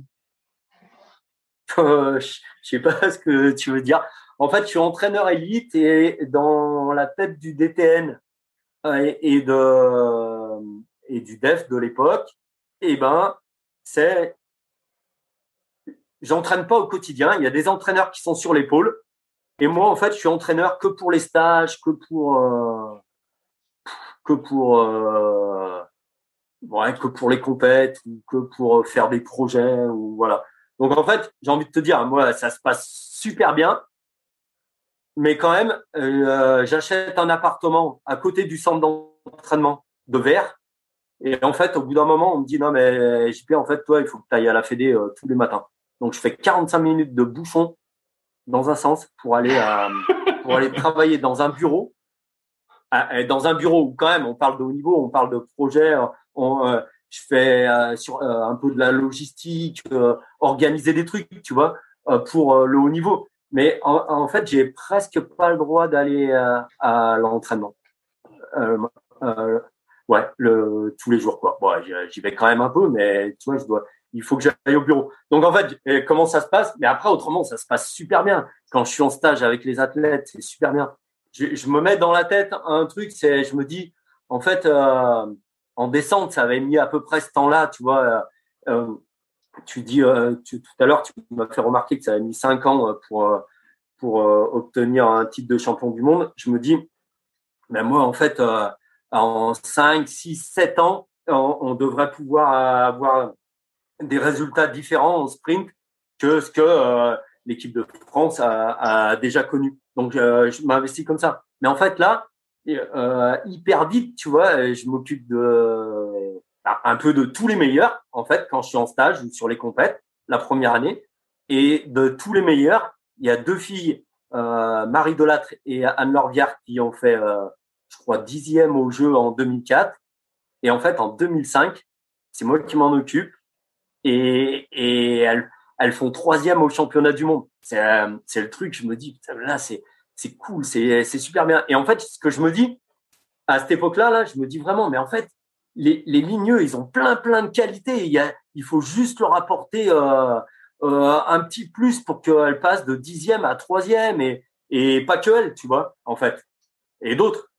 À cette époque-là, il y a des Français, des athlètes, ils me disent non, mais JP, euh, c'est rien que tu sois super motivé ou je sais pas quoi. Hein. Euh, un Français, ça fait entre 6 et 14 sixième, quatorzième. Ça fait pas plus.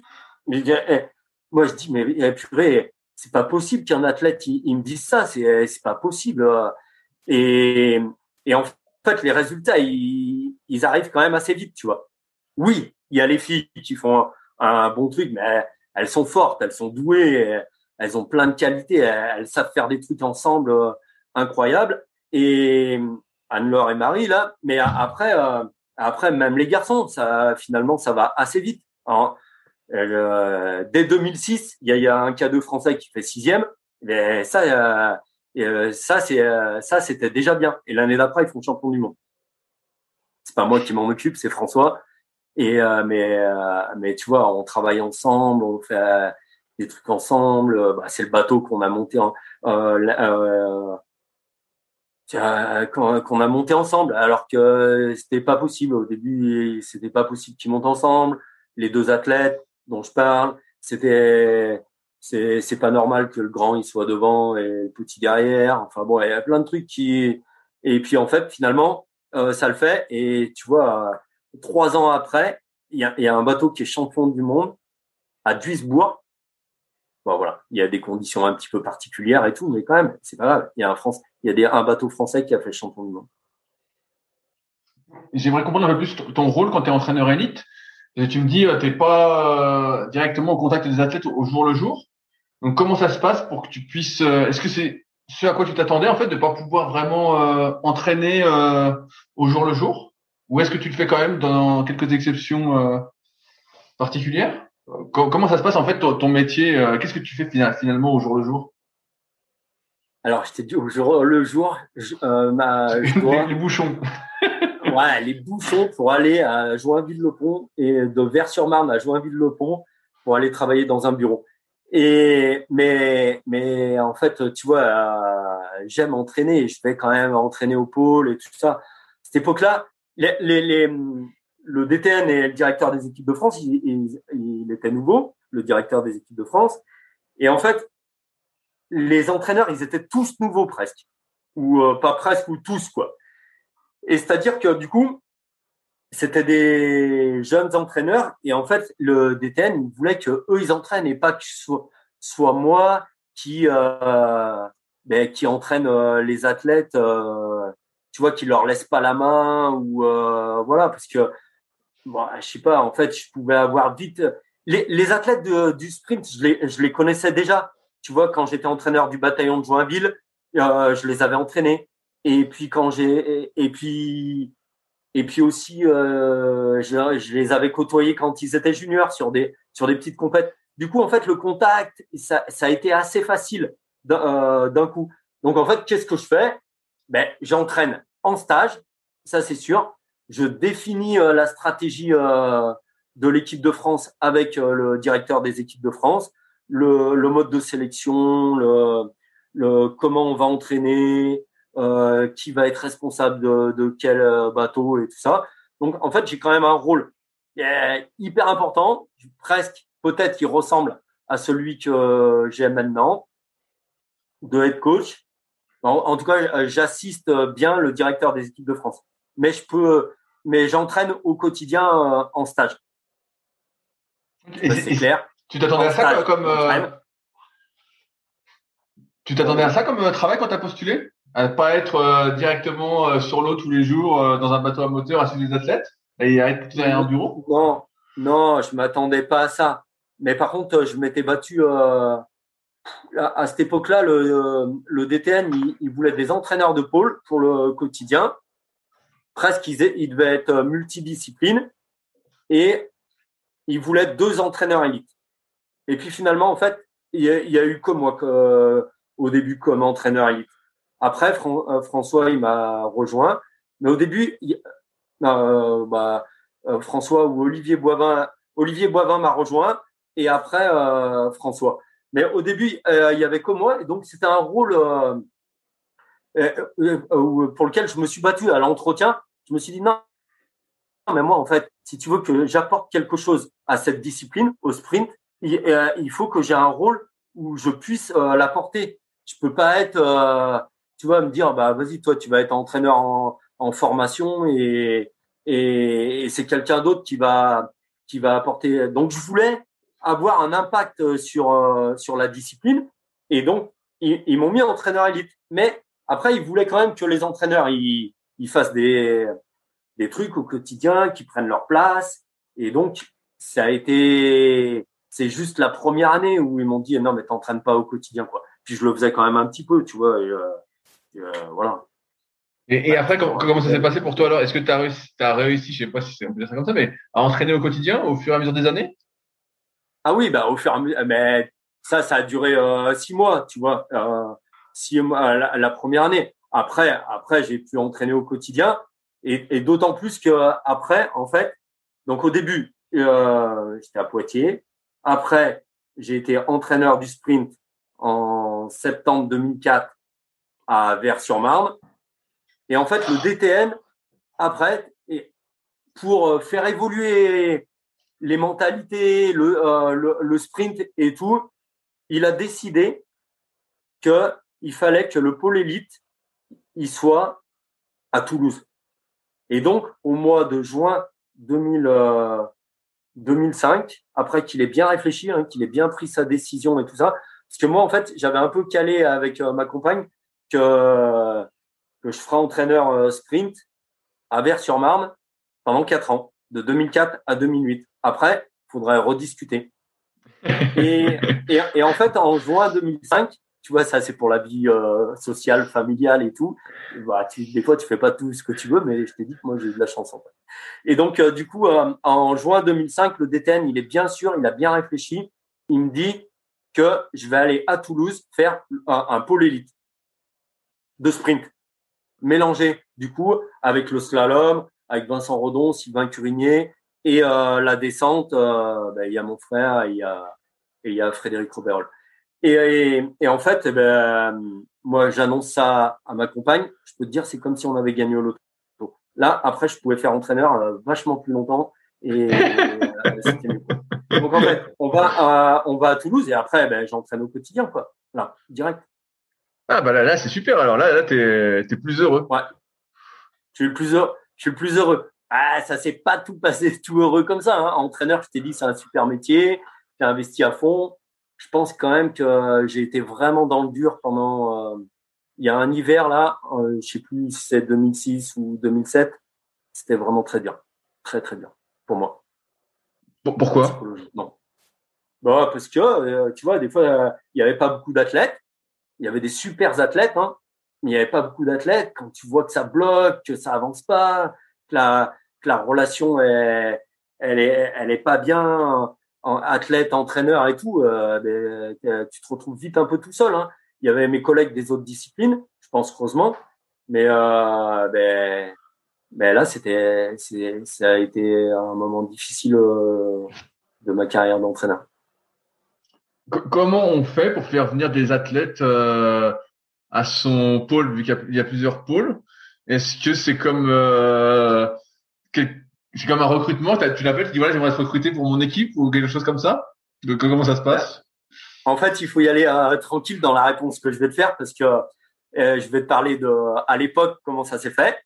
Et, maintenant en fait, euh, bah, moi je voudrais pas que les entraîneurs ils fassent du recrutement complet, mais par contre en fait je veux que les entraîneurs ils motivent les athlètes ou ils convainquent les athlètes que le meilleur endroit pour euh, aller s'entraîner, ben, c'est avec eux et avec euh, et à, l'endroit euh, qui est décidé, quoi, soit par la Fédé.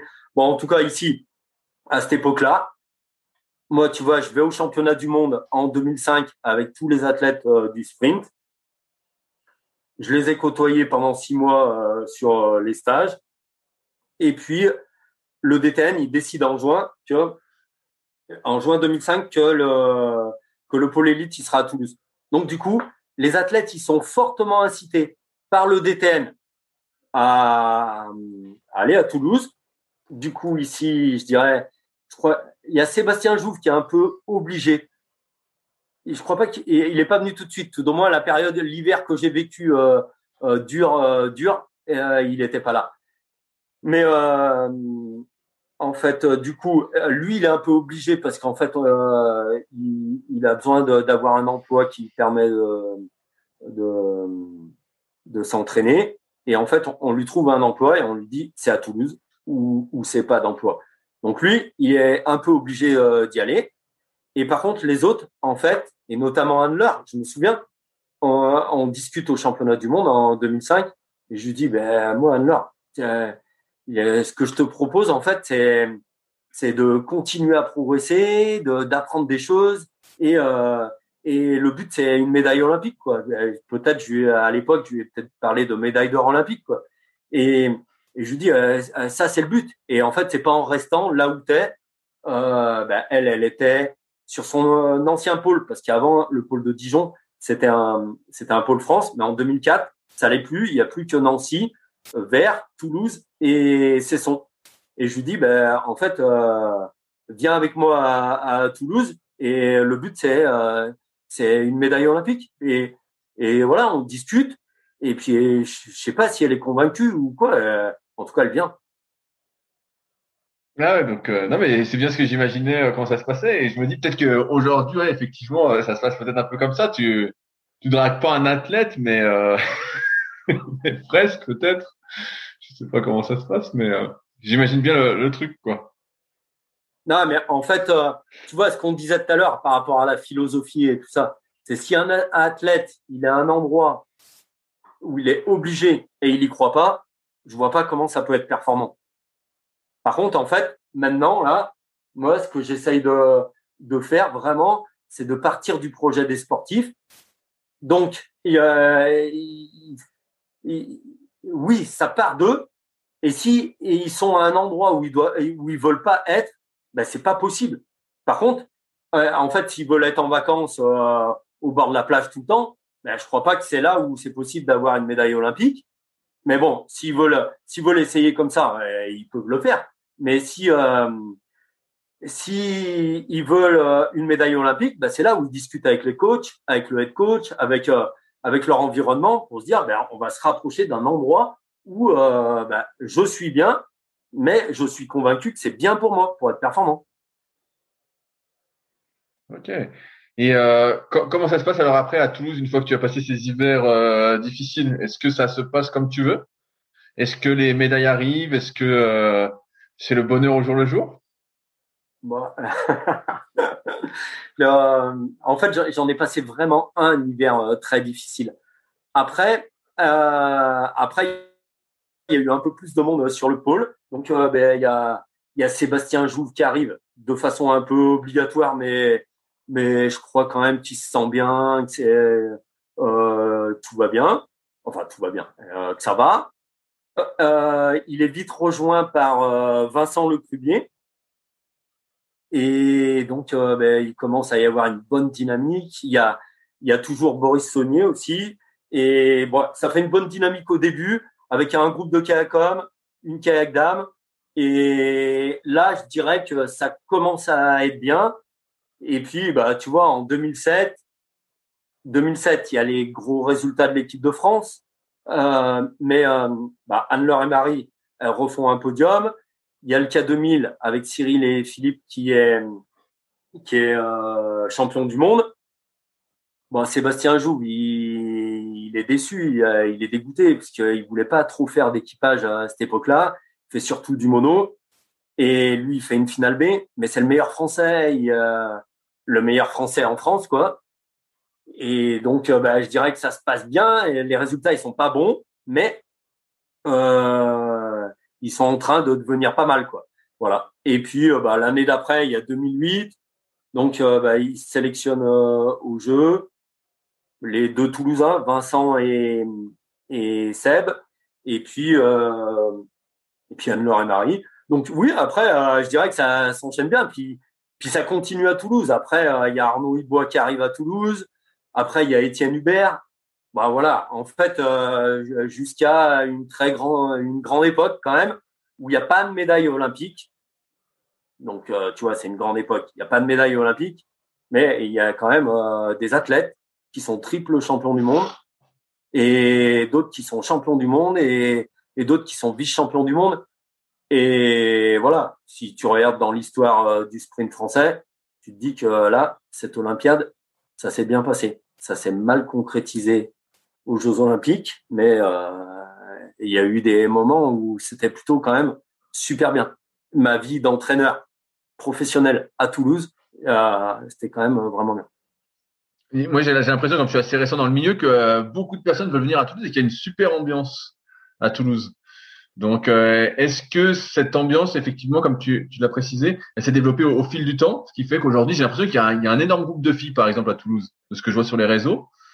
Euh, est-ce que est-ce que c'est destiné à devenir un pôle exprès pour pour les filles? Je sais pas, je dis ça en rigolant, mais euh... non, tu vois, tu vois, moi, je crois pas aux structures. Donc, en fait, je, je vais pas dire euh, c'est euh, c'est à Toulouse qu'il y a une bonne ambiance et tout ça. Tu vois, en fait, le DTN, il a décidé en juin 2005 qu'il fallait un pôle élite à Toulouse. Je pense que euh, un autre DTN, euh, l'autre DTN, euh, deux ans après, il voulait fermer Toulouse. Quand même, Étienne Hubert, il est venu. Quand même, il y en a qui sont venus contre la volonté du DTN, tu vois, à Toulouse. En fait, du coup, peut-être ça a créé euh, cette ambiance où, en fait, tu viens à Toulouse, vu que c'est un pôle, à moitié un pôle, euh, des fois on sait pas trop, mais tu te dis, euh, c'est un peu moins strict qu'ailleurs. Tu vois, il y a, y a, un peu moins des règles. ouais, toi, tu es, euh, en équipe, tu as le droit de t'entraîner. Toi, tu pas en équipe, tu n'as pas le droit de t'entraîner. Donc, c'est un pôle un peu plus ouvert. Je parle pour euh, jusqu'à l'Olympiade 2016. Parce que là, maintenant, la volonté du DTN, c'est quand même d'ouvrir un peu les structures et, et pas de les fermer à bloc. oui, toi, toi, tu as fait les résultats, euh, tu es sur le pôle, toi, tu t'as pas fait les résultats, tu sors. Et puis après, tu te remets à faire les résultats, bah, tiens, bah, re-rentre alors. Je, tu vois, ça, ça, ça paraissait pas très humain, en fait, ou euh, sportif pour, euh, pour, euh, comme structure. Et en fait, à Toulouse, ben, c'est les règles, elles étaient un peu plus souples parce que tu es un peu loin de tout, les bâtiments, ils sont moins, moins bien, moins neuf, moins, moins bien que partout ailleurs. Et donc, du coup, euh, tu vois, on squatte un club d'aviron. Et ben, si les, les athlètes du pôle, ils squattent le club d'aviron, on loue. Mais euh, s'il y a, d'autres athlètes qui veulent s'inscrire au club d'aviron, eh ben, ils peuvent, ils peuvent s'inscrire au club d'aviron et puis du coup, ils peuvent euh, naviguer avec les autres. Donc, en fait, je sais pas pourquoi il y a cette bonne ambiance. En tout cas, c'est vrai, elle perdure. Et si moi, je devais dire quelque chose, c'est plus lié euh, aux êtres humains qui sont dessus, les entraîneurs, les athlètes, et qui ont envie et qui ont conscience que ben, c'est en travaillant ensemble, en partageant entraîneurs, athlètes, athlètes, athlètes, euh, va, qui vont progresser et qui vont apprendre des choses. Et que si ça se fait en plus dans la bonne humeur, c'est encore mieux. Tu es resté combien de temps à Toulouse? Ouais, et je vais te dire, je suis pas parti. En fait, j'y suis encore. Dans mon métier d'être, coach, en fait, euh, quand même, quand je suis pas en stage, je vais souvent à Paris, deux trois jours par semaine. Voilà. Donc, euh, ben moi, euh, j'ai fini euh, entraîneur en 2016. En 2016, après et après les Jeux Olympiques, là où tu vois les, résultats, ils passent pas un cap en fait. Euh, euh, il y a eu des bons résultats, tu vois, de 2004 à, à 2010 en fait, 2011. Et puis après, ça, ça stagne un peu le niveau de résultat. On essaye de, ensemble, l'équipe d'entraîneurs avec les DEF et tout, d'essayer d'obtenir une médaille olympique. Mais euh, mais, mais on n'y arrive pas vraiment. Sauf quand même Max, Max en 2016, une médaille. Mais tu vois, c'est c'est pas c'est pas l'équipe de France qui passe un cap et et on est capable de ramener plusieurs médailles olympiques ou euh, de faire des titres et, et des médailles au championnat du monde euh, régulièrement quoi. Donc ça stagne un peu et moi euh, bah, du coup euh, je sais pas le DTN le DTN, euh, le, DTN, le dev qui arrête, le, un autre dev qui est nommé, et moi je suis plus, je vais plus être entraîneur et le pôle de Toulouse il, il va fermer. Ok. Donc ça c'est en 2016. Après, à la fin de l'année 2016. Euh, je vais revenir sur, sur un truc que tu as dit. Euh, Qu'est-ce qui explique pour toi que le fait que le niveau français n'a pas n'est pas monté après 2010-2011 euh, qu'il a stagné? Ben, je, tu sais, si j'avais bien la réponse. Euh, oui, je me doutais que tu n'avais pas, mais. ça serait pas. Est-ce que tu as des, hypothèses, comme ça. Des hypothèses ah, Les hypothèses, c'est que il faut qu'on apporte encore plus de nouveautés. Il faut qu'on apporte encore plus de nouveautés. Tu vois, moi, en fait, je peux constater que, je te l'ai dit tout à l'heure, c'est-à-dire qu'en fait, avant 2004, les, des athlètes médaillés, euh, les dix dernières années, je pense qu'il y, en a eu un seul. C'est Babac en 2001. Et, ça, c'est. Je me rends compte qu'en pas longtemps, tu vois, euh, je vais pas dire moi j'arrive, mais en fait, il y a un peu un changement. Il y a un changement de directeur des équipes de France, Christophe Rouffet. Il y a une équipe d'entraîneurs euh, nouvelle. Hop, en pas longtemps, vite, il y a, il y a des médailles. Bah, c'est bizarre. En fait, ça veut dire que quand même, ce qu'ils avaient fait avant, c'était un bon travail, un gros travail qui était euh, qui était fait. Et en fait, si tu apportes juste un petit peu de nouveauté ou beaucoup de nouveauté, hop, tout de suite, ça passe un cap. Et en fait, moi, du coup, l'analyse que je fais après 2011, mais si on n'arrive plus à apporter de la nouveauté. On n'arrive plus à apporter cette nouveauté qu'il faudrait continuer à apporter pour passer un autre cap. Est-ce que tu penses que la nouveauté apporte une euh, nouvelle fraîcheur, peut-être une nouvelle motivation? Qu'on tombe pas dans la routine en faisant toujours la même chose, peut-être? Ben, Oui, oui, oui, oui. Oui, et donc de la motivation et tout ça. Mais même aussi, euh, peut-être, ça apporte des trucs, euh, peut-être, ben, c'est pas peut-être, c'est sûr qu'on n'a pas développé, qu'on n'a pas travaillé, qu'on n'a pas mis le focus dessus pour se dire, ah, allez, mais là, en fait, il faut qu'on passe un cap des fois, on ne sait pas sur quoi, mais en fait, euh, on le découvre. J'ai l'impression qu'il y a quand même pas mal de stages qui sont organisés à l'étranger, parfois avec des équipes euh, étrangères ou avec des athlètes étrangers. Et que ça, que ça me paraît, euh, dans cette optique de, nouveauté dont tu parles, plutôt bien, non? Oui. Ben, moi, tu vois, il faut encore plus. En, 2016, je te dis, j'arrête, j'arrête d'être entraîneur parce qu'il y a un nouveau dev qui dit, bah, tu, on ferme Toulouse et voilà. En fait, je pense qu'il il, me propose d'aller à Paris, mais en fait, je pense qu'il en me proposant Paris, vu qu'il sait ce que j'en pense, il, il, se doute que je vais dire non et il a plus envie que j'arrête que autre chose. Donc, en fait, j'arrête d'être entraîneur, mais par contre, en, en, en février 2018, François, il, il devient un head coach. Enfin, il y a un changement de DTN. Euh, il n'y a plus euh, le directeur des équipes de France qui, qui m'a plus ou moins dit euh, d'arrêter. Et, et, et François, il me dit, ça serait bien si tu accompagnais Sarah, bah, les autres filles aussi, Manon et Léa en Australie et Sarah Guyot en Nouvelle-Zélande.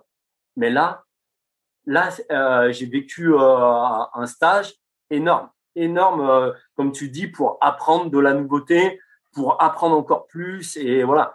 Et, et donc, en fait, au début, je fais 15 jours avec avec Manon et Léa en Australie.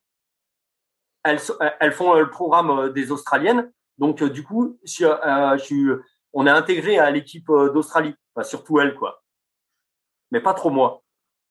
et, et euh, non, tu rigoles, c'est-à-dire que j'échange avec la coach, tu vois, mais mais après par rapport à ce que j'ai vécu après en Nouvelle-Zélande, juste enchaîné quoi.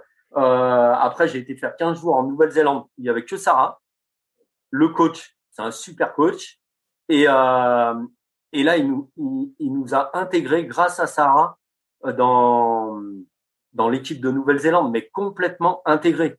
C'est-à-dire qu'on assistait à tous les débriefings, plein de choses en commun avec Lisa Carrington. Ouais, euh, là, j'ai appris des trucs. J'ai confirmé des trucs, euh, des trucs que je savais, des trucs que j'avais envie de faire.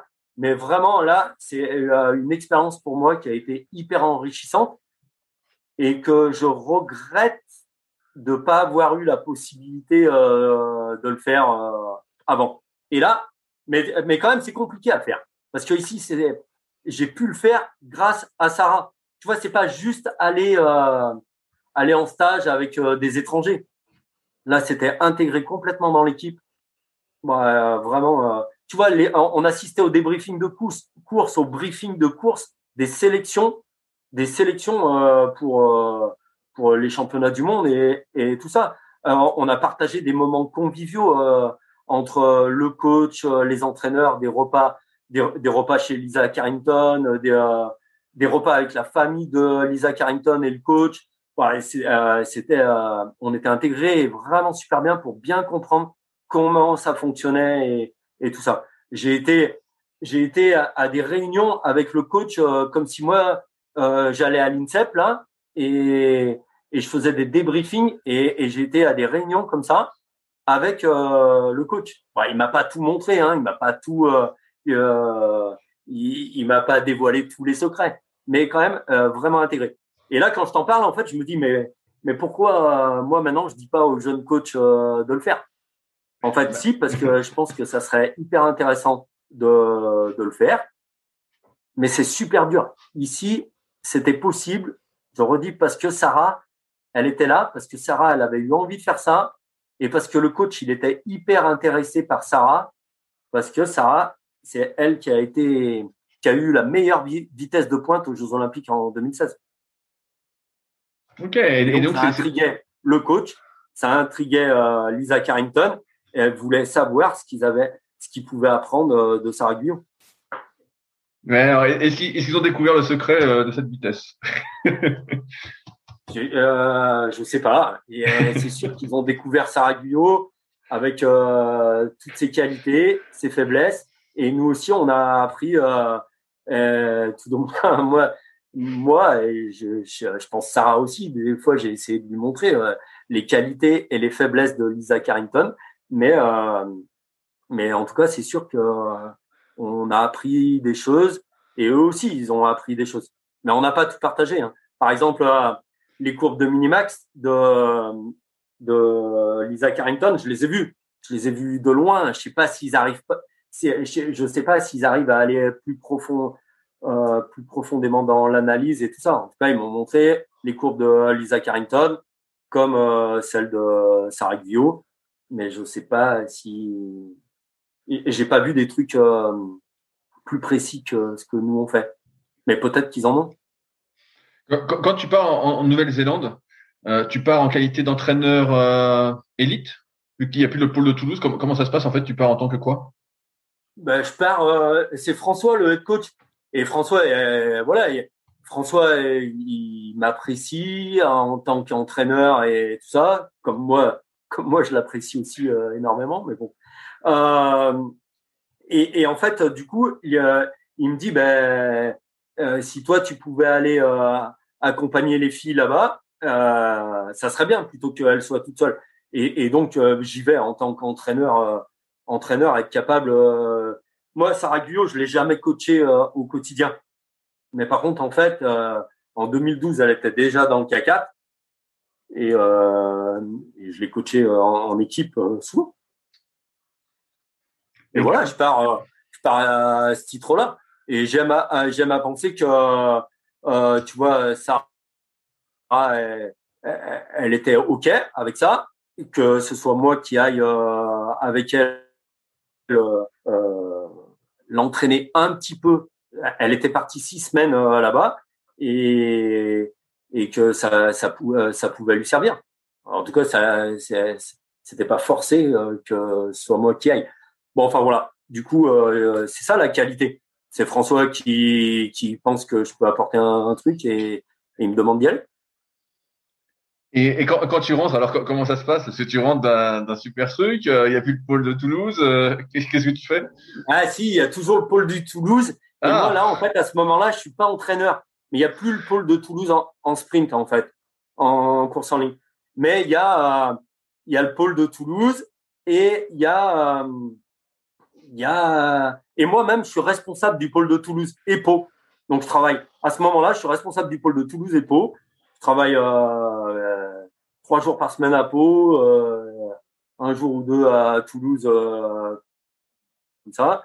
Et quand même, je pars en stage assez souvent, soit avec les juniors, soit avec les seniors, comme là en février, avec euh, l'équipe de sprint. En fait, en, en, plus de mes missions de responsable, euh, de pôle, je reste euh, un, un peu entraîneur euh, vacataire, tu vois, sur les sur des missions ponctuelles. Quand tu dis que le pôle de Toulouse n'était plus un pôle de sprint, c'est-à-dire qu'il n'y avait plus aucun sprinter? Si, il y avait des sprinters, mais en fait, il y avait plus d'entraîneurs identifiés. Il y avait toujours, il y avait Manon. J'ai envie de dire même, il y avait Max, Maxime Beaumont.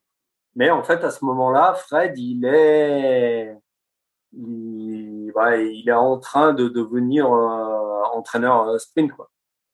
Mais il était entraîneur descente. J'ai l'impression, tu es content depuis le début, que en fait la, la direction euh, de la Fédé change assez souvent. Euh, que ce soit le head coach d'équipe de France, euh, etc. J'ai l'impression que ça, ou le DTN, ça change régulièrement et plus rapidement que ce que j'aurais pensé. Et ce qui implique des changements très régulier qui n'aide pas sur la durée, non? Mais euh, je sais pas. En fait, là, c'est quand je te parle du pôle de Toulouse. Parce qu'autrement, en fait, tu vois, euh, un DTN dans toutes les fédérations, la moyenne de vie d'un DTN, euh, c'est deux ans et demi de vie ah en tant que DTN.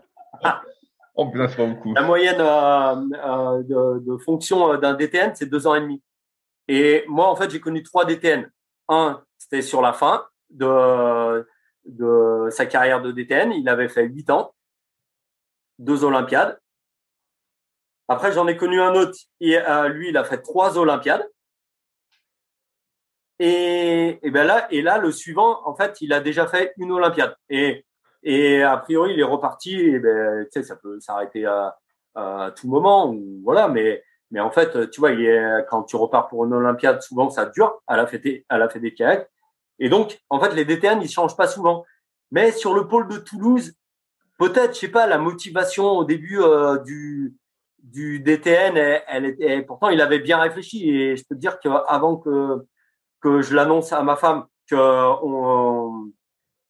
j'allais partir à Toulouse, j'ai bien attendu que ce soit bien sûr et tout ça parce que et, et, et en fait il l'a décidé, mais après ben, ça, a changé. Donc en fait c'est juste, je dirais que l'instabilité que tu vois c'est plus par rapport au pôle de Toulouse. Et après pour les defs, j'ai envie de te dire c'est à peu près pareil pour les directeurs des équipes de France. Parce que, euh, tu vois, euh, en fait, ils, ont tous duré entre 4 et, et 8 ans. Eh, bon, il y en a un, il y en a un, il a fait trois mois, c'est celui euh, qui m'a dit d'arrêter. Mais voilà, il y, a eu une petite période d'instabilité, en fait. Voilà. Et quand, quand est-ce que le pôle de Toulouse redevient un pôle de sprint alors? Ben là, là, c'est là actuellement, c'est un pôle de sprint en fait.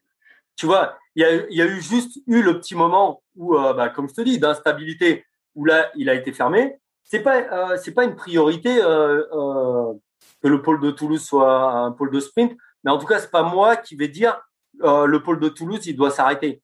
Et même maintenant, le DTN, là, je vais, je sais, tu vois, ce qu'on disait tout à l'heure, je sais pas ce que je vais dire dans dans notre interview s'il il y a des trucs qu'il faut dire ou pas dire. Mais en fait, là, presque un, un scoop, tu vois, l'épaule, ça a été vraiment inventé. Bah, c'est souvent sous directive du ministère euh, des Sports. Mais en fait, par Antoine Gucci, en 2004, hop, il a posé euh, euh, la stratégie. Il y a quatre pôles France, euh, Toulouse, Vers, Cesson et euh, Nancy. Et depuis, ça n'a pas changé. Voilà. Ça, c'est les grands pôles France.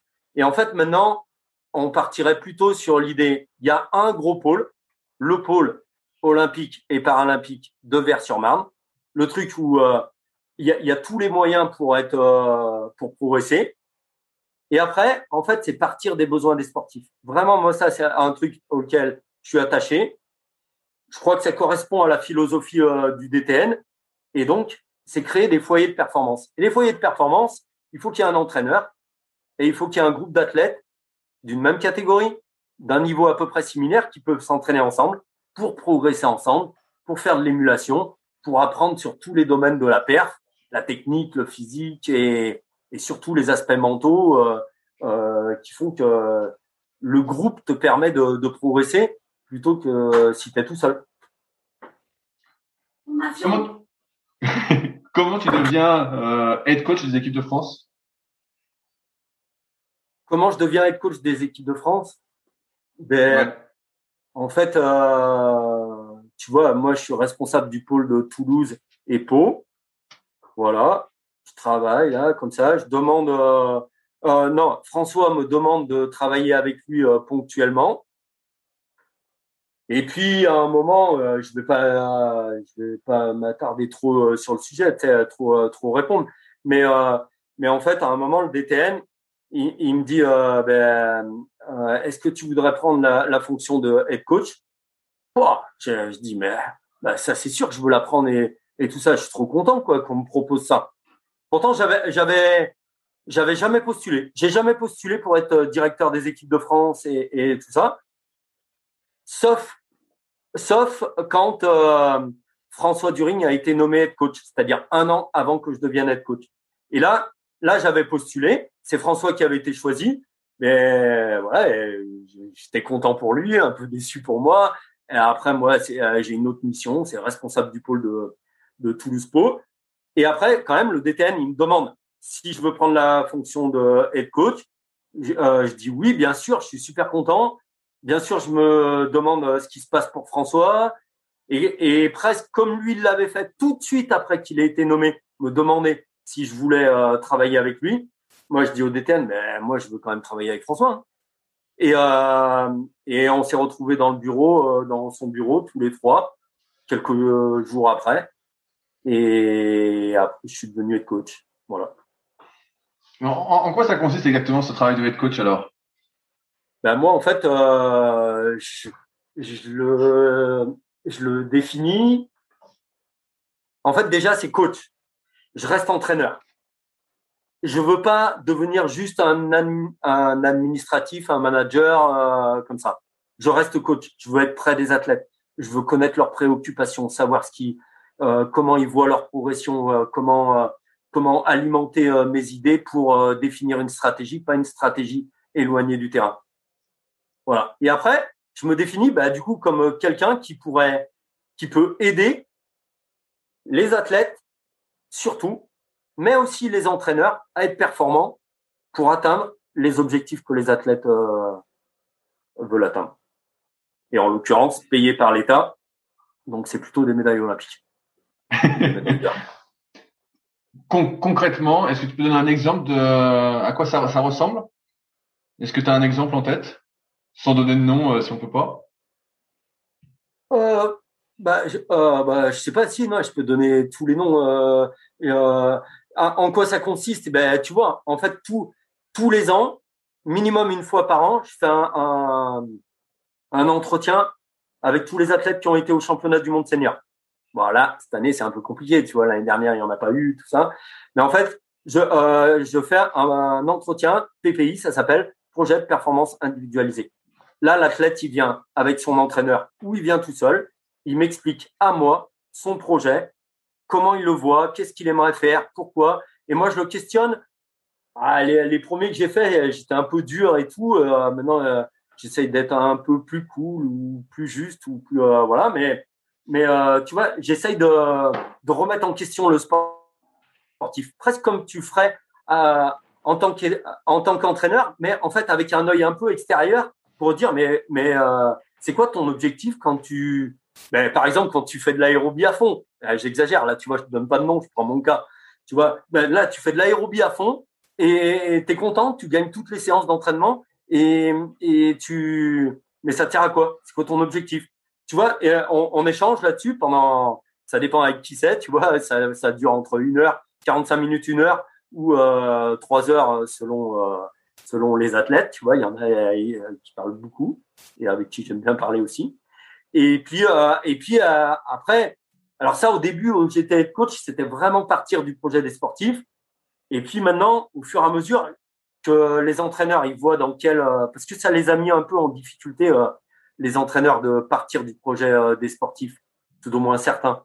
Et maintenant, en fait, j'essaye de, de, bah, comme avec un athlète, avec les entraîneurs, de leur redonner un peu de d'autonomie. C'est pas de l'autonomie, c'est pas qu'ils en avaient pas, mais de, de plus les écouter ou euh, euh qu'ils puissent s'exprimer pleinement tout, euh, tout leur potentiel, toutes leurs idées euh, farfelues ou pas farfelues, mais qui pourraient enrichir le projet du sprint. En, fait, ton travail, c'est de rendre possible leur projet en gros. Si un entraîneur par exemple vient te voir et dit j'aimerais mettre ça en place, c'est toi qui vas lui dire euh, oui c'est possible ou non c'est pas possible? Euh... c'est pas tout à fait comme ça. Je vais pas dire oui c'est possible ou non c'est pas possible. Euh, je vais surtout euh, me dire mais tu vois des fois il y a, y, y a, des entraîneurs ils pensent pas comme moi et, où, où, on pourrait dire en fait ils pensent pas comme moi, j'ai pas vraiment les mêmes affinités euh, qu'eux. Et, mais je vais quand même essayer de leur dire ah ouais ouais c'est super c'est super bien. Je vais peut-être questionner un peu comme les athlètes et tout en quoi c'est super bien et tout, mais je vais plutôt euh, dire allez ok on va essayer parce que ça va apporter de la nouveauté, ça va enrichir euh, le projet, mon projet, notre projet de de l'équipe de France. Je vais plutôt leur dire oui mais après, par contre, tu vois, avec les moyens, quels moyens, comment ça va se mettre en place On est en France, des fois, c'est pas juste je dis oui et c'est parti. Hein. C'est, des fois, ça met un peu de temps. Ça met du temps pour des histoires de budget? Ouais, pour de, oui, de, oui, bah, essentiellement de budget, de politique, de, plein de trucs. Il y a des trucs, euh, ça avance pas à la vitesse où tu voudrais. Mais j'ai appris il y a quelques années que quand même, ça servait à rien d'y aller à fond et de se battre euh, euh, comme un fou là, et que des fois en laissant faire, ça arrive des fois bien plus vite que si tu essayes de passer en force. Est-ce que c'est toi aussi qui sélectionne les athlètes pour les équipes de France? Oui. Alors dans mon rôle de head coach, c'est pas moi qui sélectionne, c'est le DTN, le directeur technique national. Et par contre, en fait, moi, je lui fais une proposition argumentée et qui est normalement valide ou, ou en fait, lui aussi, après, il peut revenir vers moi et puis me dire, ah ben là, euh, pourquoi tu fais ça? T'es sûr ou mais euh, un peu comme moi je fais avec les athlètes ou avec les entraîneurs. Mais euh, quand même, du coup, c'est moi qui fais la proposition. Et du coup, tu vois, j'ai été entraîneur pendant longtemps. Et, et des fois, il y a eu des petites batailles entre euh, avis des entraîneurs, entre moi, entre François et moi, ou euh, entre d'autres entraîneurs. Et en fait, ça, je veux pas que ça arrive. En fait, je veux que les, les entraîneurs, ils soient à fond, et ils le sont à fond dans le projet du sportif. Et à un moment, si tu es sélectionneur, eh bien, eh, eh, euh, tu peux pas être bien avec un sportif, bien en relation, s'il sait, si l'athlète sait qu'à un moment, c'est toi qui vas décider de le sélectionner ou pas le sélectionner. Et donc, en fait, je veux libérer complètement les entraîneurs de ce rôle-là. Ça ne veut pas dire que que je les écoute pas, que je prends pas leur avis ou comme ça, mais en fait, euh, euh, les, athlètes, ils, ne peuvent pas leur en vouloir ou, euh, ou au contraire essayer de les séduire. Et, c'est, c'est moi qui fais la proposition c'est toi qu'il faut séduire alors? Ouais. Ouais. Ben, c'est moi qu'il faut séduire ou après ils peuvent m'en vouloir ou, euh, ou comme ça. ouais. voilà, c'est, c'est comme ça. il y en a, en a pas 36. Et par contre, du coup aussi, tu vois, de ma posture, je suis pas entraîneur au quotidien je les coache pas au quotidien. Donc, euh, donc euh, même si la séduction, euh, c'est, ça me semble pas un, aspect positif pour la relation entraîneur-entraîné. Hein. C'est comme la haine en fait. Et c'est, c'est pas c'est pas mieux en fait. C'est pas constructif. Donc du, coup, donc du coup, moi je suis head coach. C'est moi qui fais la proposition de sélection au DTN et c'est pas les coachs tu endosses une, une certaine responsabilité qui, qui a, on en parlait un peu en antenne, qui psychologiquement me paraît difficile, où euh, tu as pas mal d'athlètes, entre guillemets, euh, tu vois, chez les hommes qui ont à peu près euh, le même niveau, ça joue à rien à chaque fois, il y en a un qui passe, un qui passe pas, etc. Et où euh, psychologiquement, bah, ça doit être hyper dur de se dire, euh, toi tu rentres dans le K4, toi tu en sors, toi tu re-rentres, etc. comment tu dis ça, toi? Bah, c'est sûr que c'est pas marrant. C'est pas marrant de dire à quelqu'un tu sors c'est pas marrant de dire à quelqu'un ben, et, et pas à quelqu'un. Hein. Tu vois, il y a pas longtemps, on a on a dit à 150 athlètes, vous venez pas courir l'Open de printemps. Euh, tu fais jamais ça avec plaisir, en fait. Mais moi, j'ai l'impression que c'est quelque chose qui est, c'est un objectif qui est bien supérieur euh, à, à mon objectif personnel. En fait, c'est l'intérêt de l'équipe de France, c'est l'intérêt général et aussi finalement l'intérêt des sportifs, c'est-à-dire tu sors du K4, mais des fois tu peux rentrer. Tu vois, ici, là, j'ai des noms en tête de, de personnes, d'athlètes que tu as interviewés, ils comprennent pas pourquoi ils sont sortis. Par contre, en fait, il me semble que je leur ai bien expliqué pourquoi ils étaient rentrés. Et, et, et à des moments, ben, des moments, en fait, tu, tu, tu les mets à l'intérieur, dans le K4 ou dans la sélection. Des moments, tu les sors mais en fait, c'est un, un, un gage aussi pour eux de se dire, euh, c'est peut-être dur ou c'est peut-être bien, mais en fait, c'est, pour un objectif. Et un objectif, moi, le seul que j'ai, c'est que le CAC4 il soit performant, que l'équipe de France elle soit performante, et j'ai pas envie de, bah, de favoriser quelqu'un qui m'aura séduit de défavoriser quelqu'un qui aura la haine contre moi ou euh, ou euh, je sais pas de favoriser euh, euh, je sais pas quelqu'un que j'aime bien ou pas quoi. Ouais ouais, j'allais dire ça va être ça veut dire de pas avoir de chouchou, tu vois. Parce que forcément, on a tous nos affinités, etc. Et là, euh, c'est quelqu'un que t'aimes bien, et puis finalement, tu estimes que euh, il doit sortir, je sais pas, il dit du K4 ou euh, d'un équipage. Euh, quand même, du coup, tu vois, pour faire ça aussi, je, donc, moi, dans ma tête, en fait, j'ai l'objectif de l'équipe de France ou l'objectif du bateau ou voilà. Et, et, et après, je définis des critères. Et les critères, ils sont partagés. C'est-à-dire que quand même, la proposition de sélection, je fais pas mais non j'allais dire j'allais dire une connerie. Je fais pas comme Didier Deschamps ou je sais pas quoi. Peut-être comme moi en fait. Tu vois. Mais mais moi j'ai j'ai quand même des critères objectifs sur lesquels je m'appuie. Et, et ça c'est les courses de sélection les Open notamment la finale des Open ou les compètes inter. Donc en fait en amont de tout ça je m'appuie sur des critères de performance. Donc j'ai donné de la valeur à des courses. J'ai donné de la valeur à, à, des, à des performances sur ces courses. Et, et je m'appuie sur ça pour sélectionner. Donc en, fait, c'est une responsabilité auquel que j'assume, mais, mais, mais quand même, euh, tu vois, euh, peut-être ma théorie, elle est fausse, hein, euh, voilà, mais les critères, ils sont annoncés, partagés, donc les athlètes, ils savent ce, ce qu'ils peuvent faire pour rentrer. Ouais, oui, je, je, vois ce que tu veux dire, mais c'est vrai que là, c'est, un sacré boulot, quoi. ce que je, je ouais, ouais. Mais, euh, ben, c'est là où, tu vois, en fait, euh, quand on revient à mes objectifs euh, du début, comment je suis devenu entraîneur et tout ça, être champion du monde, oui, c'est, c'est, un, un objectif. Là, maintenant, en fait, c'est les aider. Et les aider, dans mon rôle de head coach, de sélectionneur, de euh, aider à mettre en place la stratégie, la définir un peu, mais à, à m'inspirer de ce qui vient euh, des athlètes, des entraîneurs. Et ben c'est là où euh, je, euh, où je me dis que je peux jouer un rôle après avoir échoué en tant qu'entraîneur à, à, permettre à des athlètes de devenir champion olympique. Ben peut-être je peux aider des entraîneurs à faire mieux ce que moi j'ai pas réussi à faire et des athlètes. Donc, je sélectionne, j'ai un autre rôle, je, sélectionne, je définis la stratégie, mais j'ai encore euh, cet objectif-là et c'est le même, il n'a pas changé et j'espère que pourra y arriver ensemble. Eh ben, ça me paraît euh, un super euh, mot de la fin. ce sera peut-être le titre de l'épisode. J'espère qu'on pourra réussir ensemble. je, trouve ça que c'est une bonne phrase. Est-ce qu'il y a des sujets qu'on n'a pas abordés que tu voulais aborder? En fait, euh, j'ai plus trop de temps là, donc euh, c'est bien qu'on arrive au mot de la fin.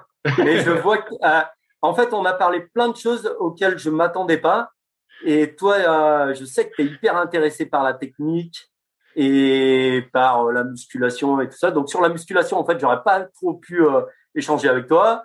Sur la diététique, je pense pas que je suis le meilleur non plus. Mais par contre, sur la technique, on aurait pu euh, en discuter pas mal. Et... Ouais, mais t'inquiète pas, on aura sans doute l'occasion de se croiser un jour. Et la, technique, bah, comme je te disais, je côtoie souvent euh, Sarah, il y a Yann, dernière fois j'ai vu euh, Manon Paillier.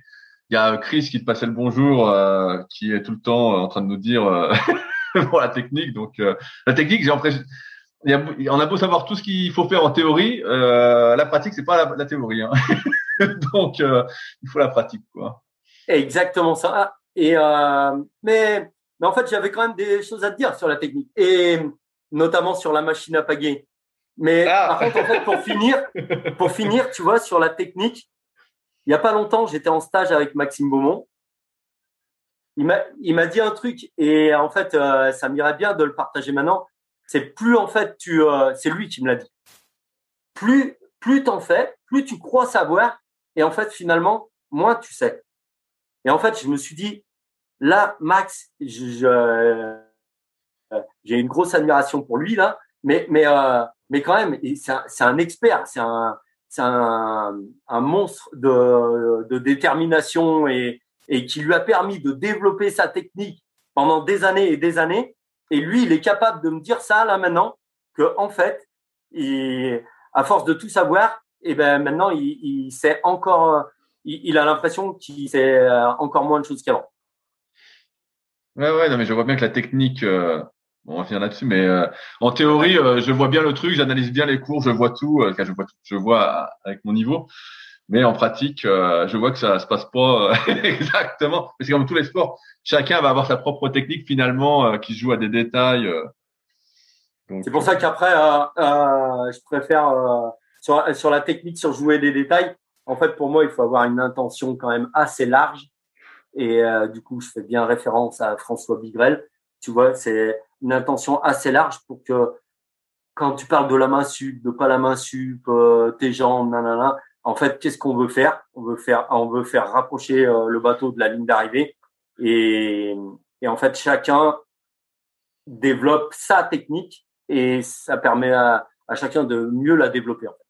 Mais bon. Oui, je, je, je, vois ce que tu veux dire. Peut-être un jour quand, quand tu viendras sur des compétitions. Voilà. ou si, sait-on jamais, si un pôle ou un foyer de performance ouvre avec Belette et que tu viens visiter euh, ce magnifique En tout cas, j'ai beaucoup de sollicitations pour y aller. Et, Exactement. Et, en tout cas, ça me dirait bien. Je, je, je, serais hyper content d'y aller. Eh ben, et, en, plus, j'ai de quoi te loger avec Belette. Ben, c'est parfait. T'as plus qu'à venir. Ouais. Ok. Et ben, en tout cas, c'était, c'était un, un plaisir, Jean-Pascal. Merci à toi d'avoir pris le temps. Et euh, est-ce que tu as quelqu'un que tu souhaiterais que j'interviewe? Je conclue là-dessus. Euh, ah, moi, j'ai pas entendu euh, Maxime Beau, mais c'est sûr. J'ai pas entendu euh, Sébastien Jouve, mais franchement, c'est important, il me semble.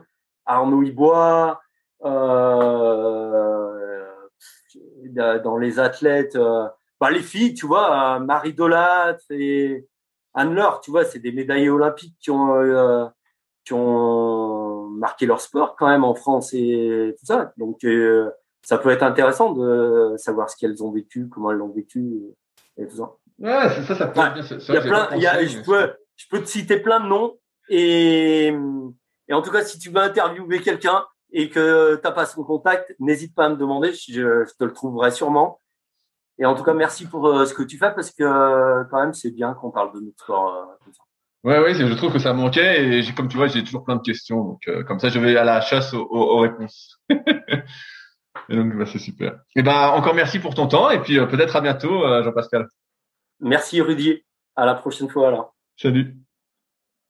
Si vous êtes encore là, c'est que l'épisode vous a plu. Dans ce cas, je vous invite grandement à m'aider à faire grandir ce podcast en mettant une note de 5 étoiles et un commentaire d'encouragement sur l'application de podcast où vous l'écoutez et plus particulièrement sur l'application podcast d'Apple. Cela m'aidera d'autant plus à accueillir les meilleurs kayakistes français grâce à la crédibilité que vous me donnerez. Enfin, vous pouvez retrouver la retranscription écrite de cet échange sur www.secretdukayak.org. En attendant, laissez glisser et à la semaine prochaine.